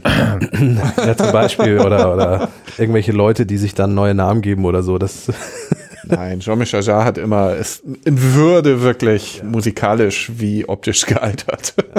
Muss man wirklich sagen. und gehört immer noch, Der kann sogar irgendwie äh, irgendwelche legendären Alben von sich selber zur Hand nochmal nehmen und einfach nochmal sieben Stücke davon mehr schreiben, wie bei Oxygen und Equinox passiert. Und es klingt trotzdem geil. und die gehören auch, also die Alben sind auch immer noch, also mit zu meinen All-Time-Favorite-Klassikern irgendwie, die bei sich in der Küche aufgenommen, die ersten Platten und so. Richtig, ja. Also, Richtig. Ähm, wir schweifen jetzt etwas ab, aber ich habe mal, er hatte ja auch einen eigenen Podcast mal, wo er die Entstehungsgeschichte von Oxygen erzählt hat, unter anderem die Geschichte auch, dass er halt seine ganze Küche voll gebaut hat mit Ja. irgendwelchen analogen Synthesizern und damals noch keine Sequenzer zur Hand hatte. A, weil es noch kein MIDI gab, diesen, diesen Übertragungsstandard und B, weil er einfach schlichtweg die Kohle auch dazu nicht hatte, irgendwelche Hardware-Sequencer großig zu kaufen. Er hat also äh, sich beholfen, indem er irgendwelche Tonbandgeräte, Zweispur, Vierspur Tonbandgeräte benutzt hat. Das hatte aber den doofen Nachteil, dass er da ein Gerät hatte, dass du eigentlich jeweils, äh, es hatte keine, eigentlich gar keine mehr Spuren. Mm, Es, oder zwei Spuren nur und jedes Mal, wenn du also den, den Basslauf zum Beispiel eingespielt hattest, hattest du genau eine Chance dazu, passend irgendwie die Melodie zu spielen oder umgekehrt. sonst was weg. Sonst was weg. Das heißt, also Oxygen ist irgendwie genau 40 Minuten lang. Und wenn er sich in Minute 39 einmal verspielt hatte, durfte er den ganzen Scheiß von vorne anfangen. Was auch seine Nachbarn einigermaßen genervt hat irgendwann. Das kann ich mir vorstellen, wenn du, also man kann wirklich sagen, dass das, was als Oxygen auf der Platte ist, eine einmalige Aufnahme ist. Wo er sehr wahrscheinlich danach irgendwie jubelnd durch die Straßen gerannt ist. Und genau und, und sich selber das wochenlang nicht mehr angehört hat, weil er das auch nicht hören konnte. Krass. Weil er es wochenlang versucht hat, fehlerfrei einzuspielen. In, inzwischen ist er aus der Küche ausgezogen und nutzt ein Studio für solche Dinge auch. Und da würde ich gerne mal Mäuschen spielen. Ich glaube, wenn, wenn man, wenn man auf Synthesizer steht, auf alte, ich glaube, könnte man sich mit ihm wochenlang über das, über das Zeug unterhalten und ausprobieren und Ja, ja, ja, weil er auch sehr gerne Interviews mittlerweile gibt. Früher war die also Mangelware, diese Interviews. Da hat er sich sehr rar gemacht und mittlerweile gibt er sehr gerne Interviews. Und ich glaube, also äh, Equinox hat er in der, in der Küche auch noch aufgenommen. Und ich hatte spontan auf einmal die Idee, mit ihm einen Podcast zu machen, wo man heutzutage noch mal diese Wohnung besuchen würde und diese Küche besuchen würde. Geil. Das wäre doch sehr geil, oder? Ja. Das wäre so wie, wie diese, diese Podcast-Folge oder diese, diese Video-Podcast-Folge, wo man mit Paul McCartney mal Oh, ja, durch ja. Liverpool gefahren ist. Ja. Und er ist ja der Paul McCartney der elektronischen Musik, kann man eigentlich sagen. definitiv. Ja, würde ich sagen, Thomas, auf geht's, anfragen. Macht er bestimmt. Ich glaube, er wäre offen dafür. Ich glaube auch. Und just vor zehn Minuten habe ich Antwort erhalten vom Management von Jean-Michel Jarre. Nicht mit dieser Küchenidee, sondern ich hatte gefragt nach hochauflösendem Fotomaterial und die Frage kam zurück, wie viel brauchen Sie denn? 10, Oder die Antwort kam 30 zurück. Gigabyte, wir können alles. Ja, genau. Irgendeine Zahl ohne Einheit zurückschicken. Einfach fünf Antworten. Da kommt eine 5 Terabyte Datei zurück. Gucken, was passiert. Und das gibt's auch jetzt in diversen, glaube ich, er hat ähm, passend dazu ähm, in limitierter Auflage die besten Takes aus dieser Ion-App veröffentlicht. Und das kannst du in diversen Luxusaufnahmen und so. limitierten Auflagen jetzt auch kaufen auf seiner Webseite. Tja, guter Mann. Ich habe schon die App gekauft inzwischen. Ja, siehst du. Parallel hier. Hat schon gleich funktioniert. Siehst du? Diese MacLife App-Tipps, ne? Das ist echt eine gute Sache. Kann Die man sind nicht immer einfach zusammenzustellen, wie Herr, Herr von Alverden in wochenlangen Leiden erfahren hat. Ja, die, die, ich hab's, hab's bei unserer Jahresplanung schon gesagt, dass die Mac-Apps so ein bisschen manchmal problematisch sind, da Apple selber ja auch damit kämpft und das wird einer der Gründe sein, warum iPads-App jetzt, iPad-Apps jetzt auch einfach auf den Mac kommen, weil man selber festgestellt hat, irgendwie ist der App Store im Mac bei weitem nicht so belebt wie in anderen unserer Betriebssysteme. Gleichzeitig sperrt man sich aber weiter vehement gegen die Öffnung für irgendwelche Web-Applikationen. In, Entwicklern von progressiven Web-Apps macht es Apple überhaupt nicht einfach, ähm, weshalb diverse Entwickler mittlerweile sehr, sehr unglücklich sind. Ähm, und so weit gehen zu sagen, Apple blockiert da massiv die Weiterentwicklung des Webs. Als kleiner Hintergrund, progressive Web-Apps ist eigentlich eine Technik, die von diversen anderen Herstellern, unter anderem von Google und von Microsoft unterstützt wird, womit man relativ unkompliziert Webseiten verwandeln kann in eigenständige Apps Ja. für den Desktop. Inzwischen ja fast schon auf Knopfdruck. Ja. Auf, ja, für den User ist es auf genau, jeden Fall für, auf ja, ja, ja, ja, Knopfdruck. da ist ein Zum bisschen mehr Beispiel dahinter. Twitter und Spotify sind zwei große Namen, die das nutzen. Man steuert die Webseite und den Webplayer bei Spotify zum Beispiel ähm, im ganz normalen Browser an, im Chrome-Browser und hat der Chrome-Browser weist einen mittlerweile recht aktiv darauf hin, hey, hier gibt es auch eine Web-App, willst du sie installieren? Das innerhalb von, ich würde einer Sekunde hast du eine App auf dem Mac-Desktop und kannst dieses, diese App benutzen, eigentlich fast wie eine Mac für, nativ für den Mac entwickelte App. Hast es halt die ganze Zeit mit, im Prinzip mit deren Webseite zu tun. Hast dann aber auf einmal wieder zum Beispiel eine Twitter Mac App. Genau, das war ja, die war ja lange Zeit äh, von Twitter selber keine App mehr verfügbar. Genau, Systemausgaben funktionieren ähm, völlig normal in die Notifikation. Apple möchte das natürlich nicht so gerne und ähm, geht natürlich los und sagt zu Entwicklern, ja, ihr, das dürft ihr aber nur, wenn ihr zusätzliche Funktionen anbietet. Hintergrund ist natürlich der, dass Apple natürlich befürchtet, dass dadurch der, der eigene App Store ausgehebelt wird. Noch mehr in Vergessenheit gerät. Ja, genau, weil dann können Entwickler ja losgehen und sagen, ist mir doch egal irgendwie, ob die, ob Apple da irgendwie, Spotify kann sagen, ist mir doch egal, ob Apple mitverdienen will, wir machen jetzt unsere eigene Web-App, sind unabhängig vom App Store. Also es ist, ist eine, eine gewisse Demokratisierung, will ich das mal nennen, Ja. der Webentwicklung setzt ein. Und das findet Apple nicht so gut. Gleichzeitig haben sie, glaube ich, was haben sie verboten? E- Electron, wie heißt diese Programmiersprache, die ähnlich funktioniert, die plattformübergreifend ist? Ja. Ich müsste jetzt lügen, weil ich keine Entwickler bin. Heißt sie Electron? Ich glaube schon. Damit kannst du also relativ unabhängig deine, deine Apps für verschiedene Plattformen entwickeln. Und sowas möchte Apple nicht mehr im App Store haben. Natürlich wieder der Sicherheitsgedanke, den sie da in erster Linie ausspielen. Ja, weil die aber auch irgendwelche Schnittstellen genutzt haben, die nicht dokumentiert sind oder irgendwie sowas. Weil Flutter Ja. gibt's ja weiterhin. Mhm. Also das gleiche in grün. Also ich bin kein Entwickler, wie man vielleicht daran merkt, dass, was ich gerade gesagt habe. Das gleiche in grün. What? Spinnt der? Ja. Aber für mich ist das halt schon so jüdische Volksfront und Volksfront von Judäa-Style. Es ist alles irgendwie eins. Äh, ja, von daher, ja. Apple, Apple macht da halt da irgendwie nach wie vor die Regeln und da sind viele nicht glücklich mit, ja. Ich, ich, ich bin auch gespannt, wie sich das jetzt auswirkt, ob die iOS-Entwickler wirklich jetzt sagen, ja geil, dann mache ich auch eine Mac-App. Ich bin da noch nicht so überzeugt von. Ja, es gab jetzt einen Schwung neuer Apps und das sind auch viele Apps wieder dabei, die vorher schon gesagt haben, wir machen nichts mehr für den Mac, weil uns das zu kompliziert ist. Ähm, zum Beispiel Twitter und solche Dinge, aber ja, ich, ich bin gespannt, ob ich in Zukunft die Mac-Rubrik auch so leicht füllen werde können wie die iOS-Rubrik. Ich glaube es nämlich nicht.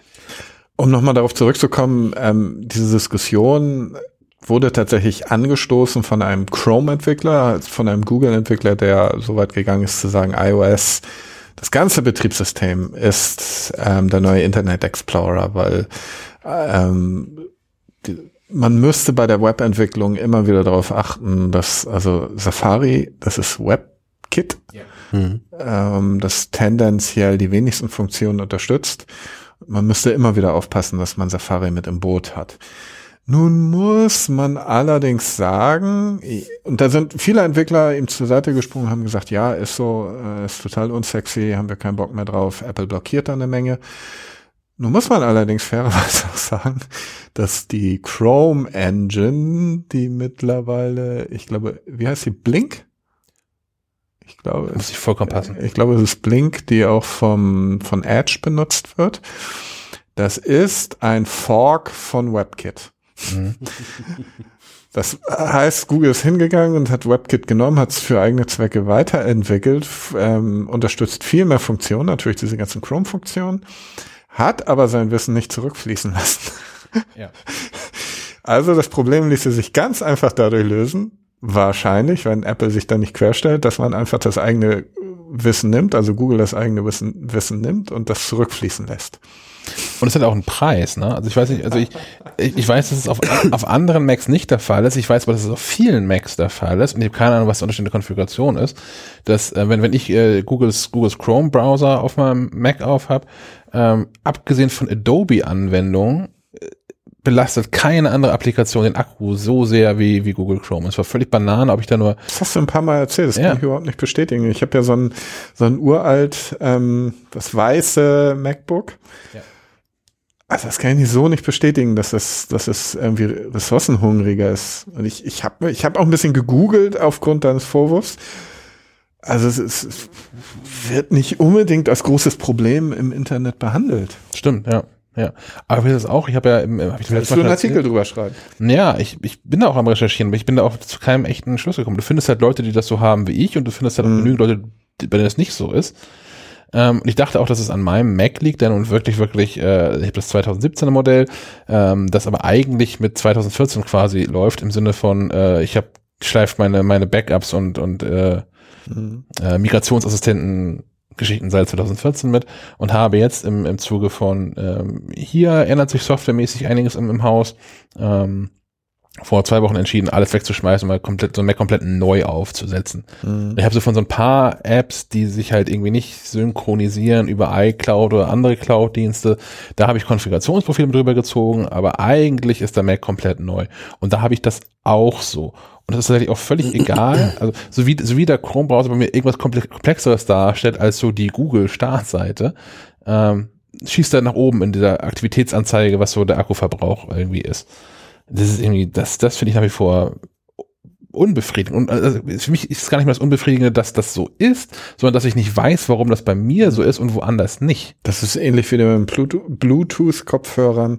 Wenn das immer so wäre und man eine Mhm. Regel draus machen könnte, aber wenn es mal so und mal so ist, dann, dann macht es ein bisschen nervös. Wie gesagt, ich habe dieses 2009er schneeweiß MacBook mir so ein bisschen zurecht gebastelt. Was erstaunlich ist, was da noch rauszuholen ist. Ich habe halt von Herrn Chuck eine SSD bekommen und das ist ja, glaube ich, Das das, ist der entscheidende letzte Punkt, Modell, wo man noch selber die Festplatte respektive SSD Nein, dann, wechseln dann kommen noch ein paar danach. Ja. Selbst bei meinem 2014er MacBook Pro wäre das Oh. Entschuldigung. Aber da hört es dann irgendwann auf Ab tatsächlich. da, ja. ab da ist dann, also meins ist, glaube ich, Das sind immer fünf Jahre, die ich hier unterschlagen. meins ist tatsächlich das letzte Modell, was das noch kann, ja. Na gut, ich habe es also aufgeschraubt mit einem Torque-Schraubenzieher und konnte sehr problemfrei die Festplatte gegen eine SSD auswechseln und das schöne schneeweiße MacBook Rast wieder wie eine. ist, rast ist, man sagt ja Fak- Faktor 8 im Gegensatz zur, zu einer Festplatte und das kann ich nur bestätigen, obwohl Apple damals 4 Gigabyte als maximale Speichererweiterung angegeben hat und das heute ja. noch auf der Webseite führt für den Arbeitsspeicher,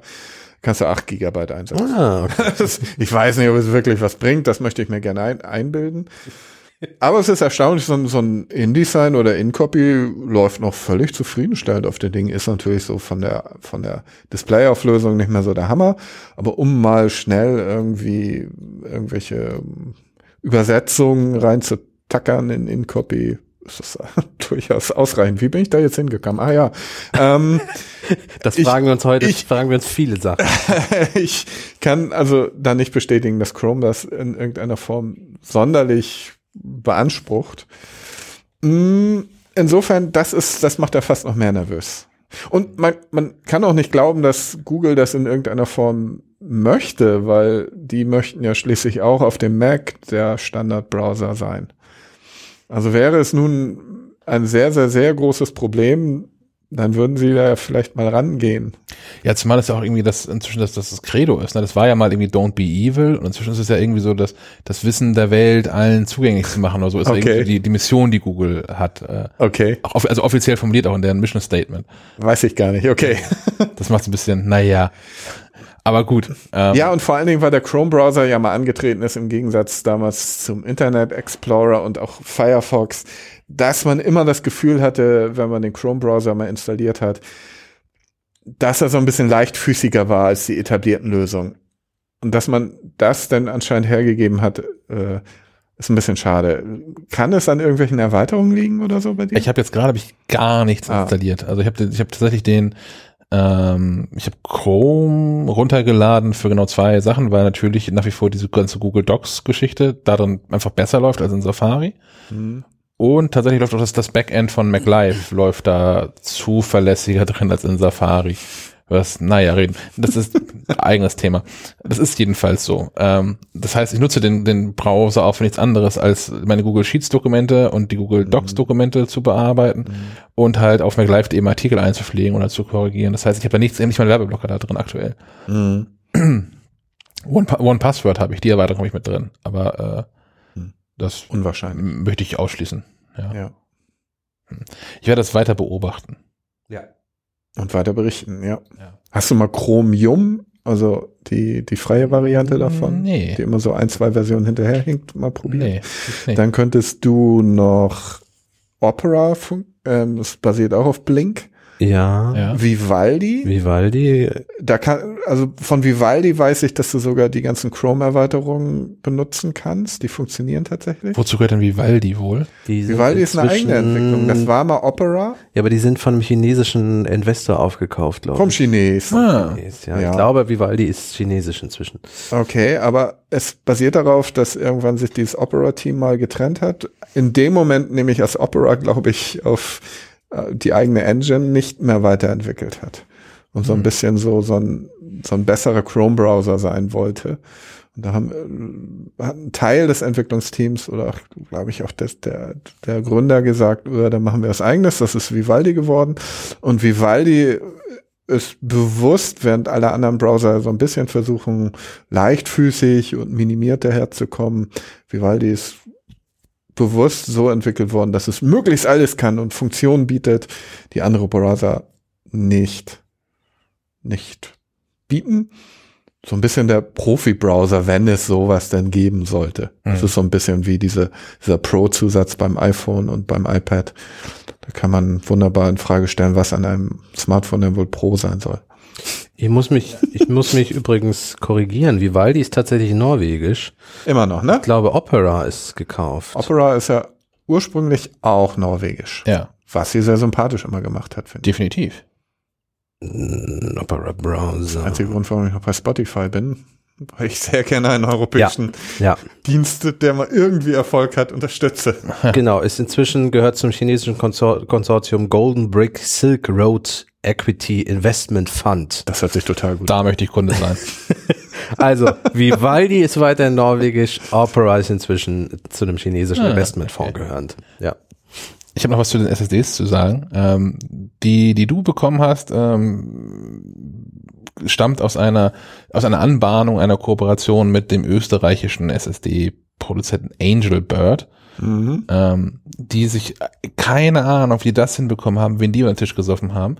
Ähm, wa- waren zumindest, ob es immer noch sind, weiß ich nicht, aber über Jahre hinweg waren sie der einzige Anbieter von SSDs, die vollständig von macOS unterstützt werden. Also auch dieser Trim-Support, also dieses, dieses, dieses die Aufräumfunktion SSDs direkt Okay. unterstützt wurde. Für alle anderen SSDs musste man immer so ein, so ein Trim-Enabler heißt der, gibt's immer noch ähm, installieren die ähm, dem, dem macOS vorgaukelt, dass es eine gute SSD ist und nicht die, kom die, die komische koreanische S Samsung SSD.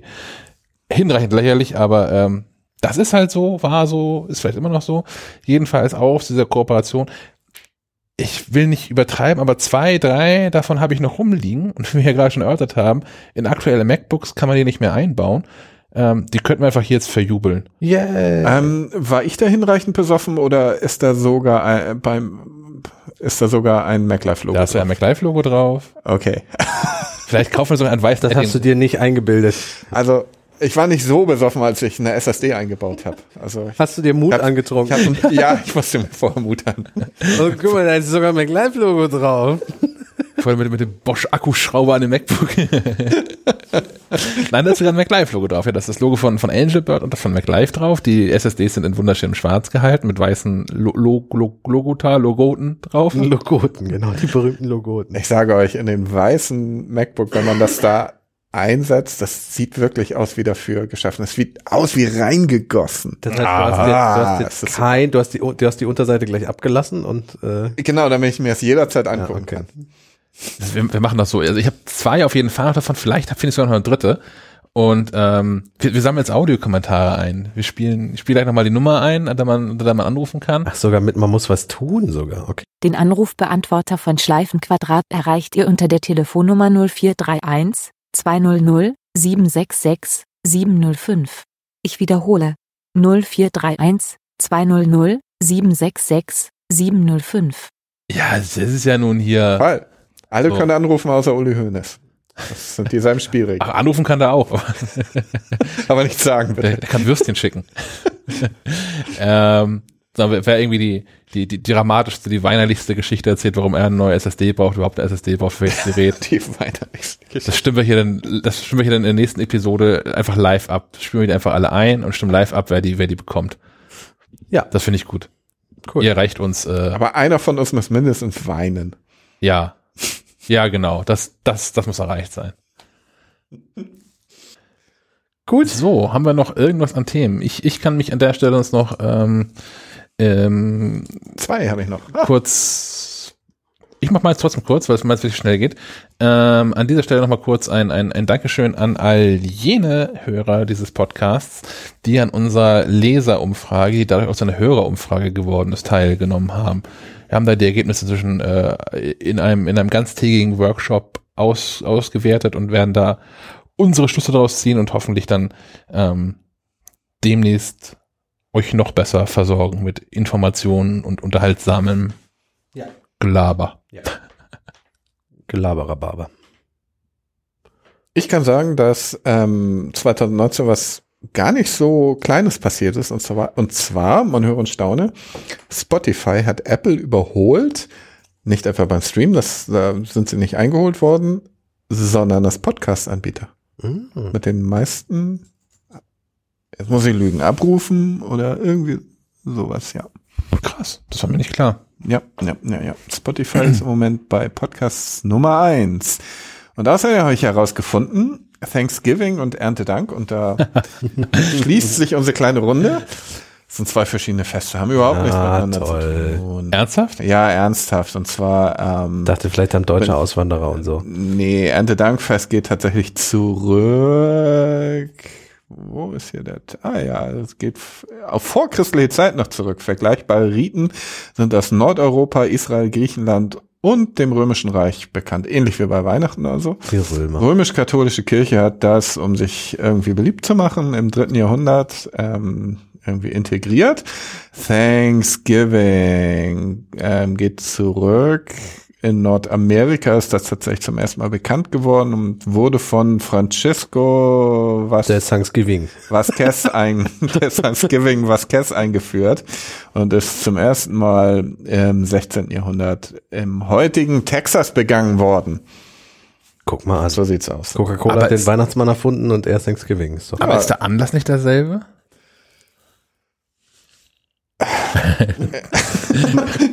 ja, es gab was, es, die Feldarbeit war erfolgreich und wir haben jetzt alles geerntet, so.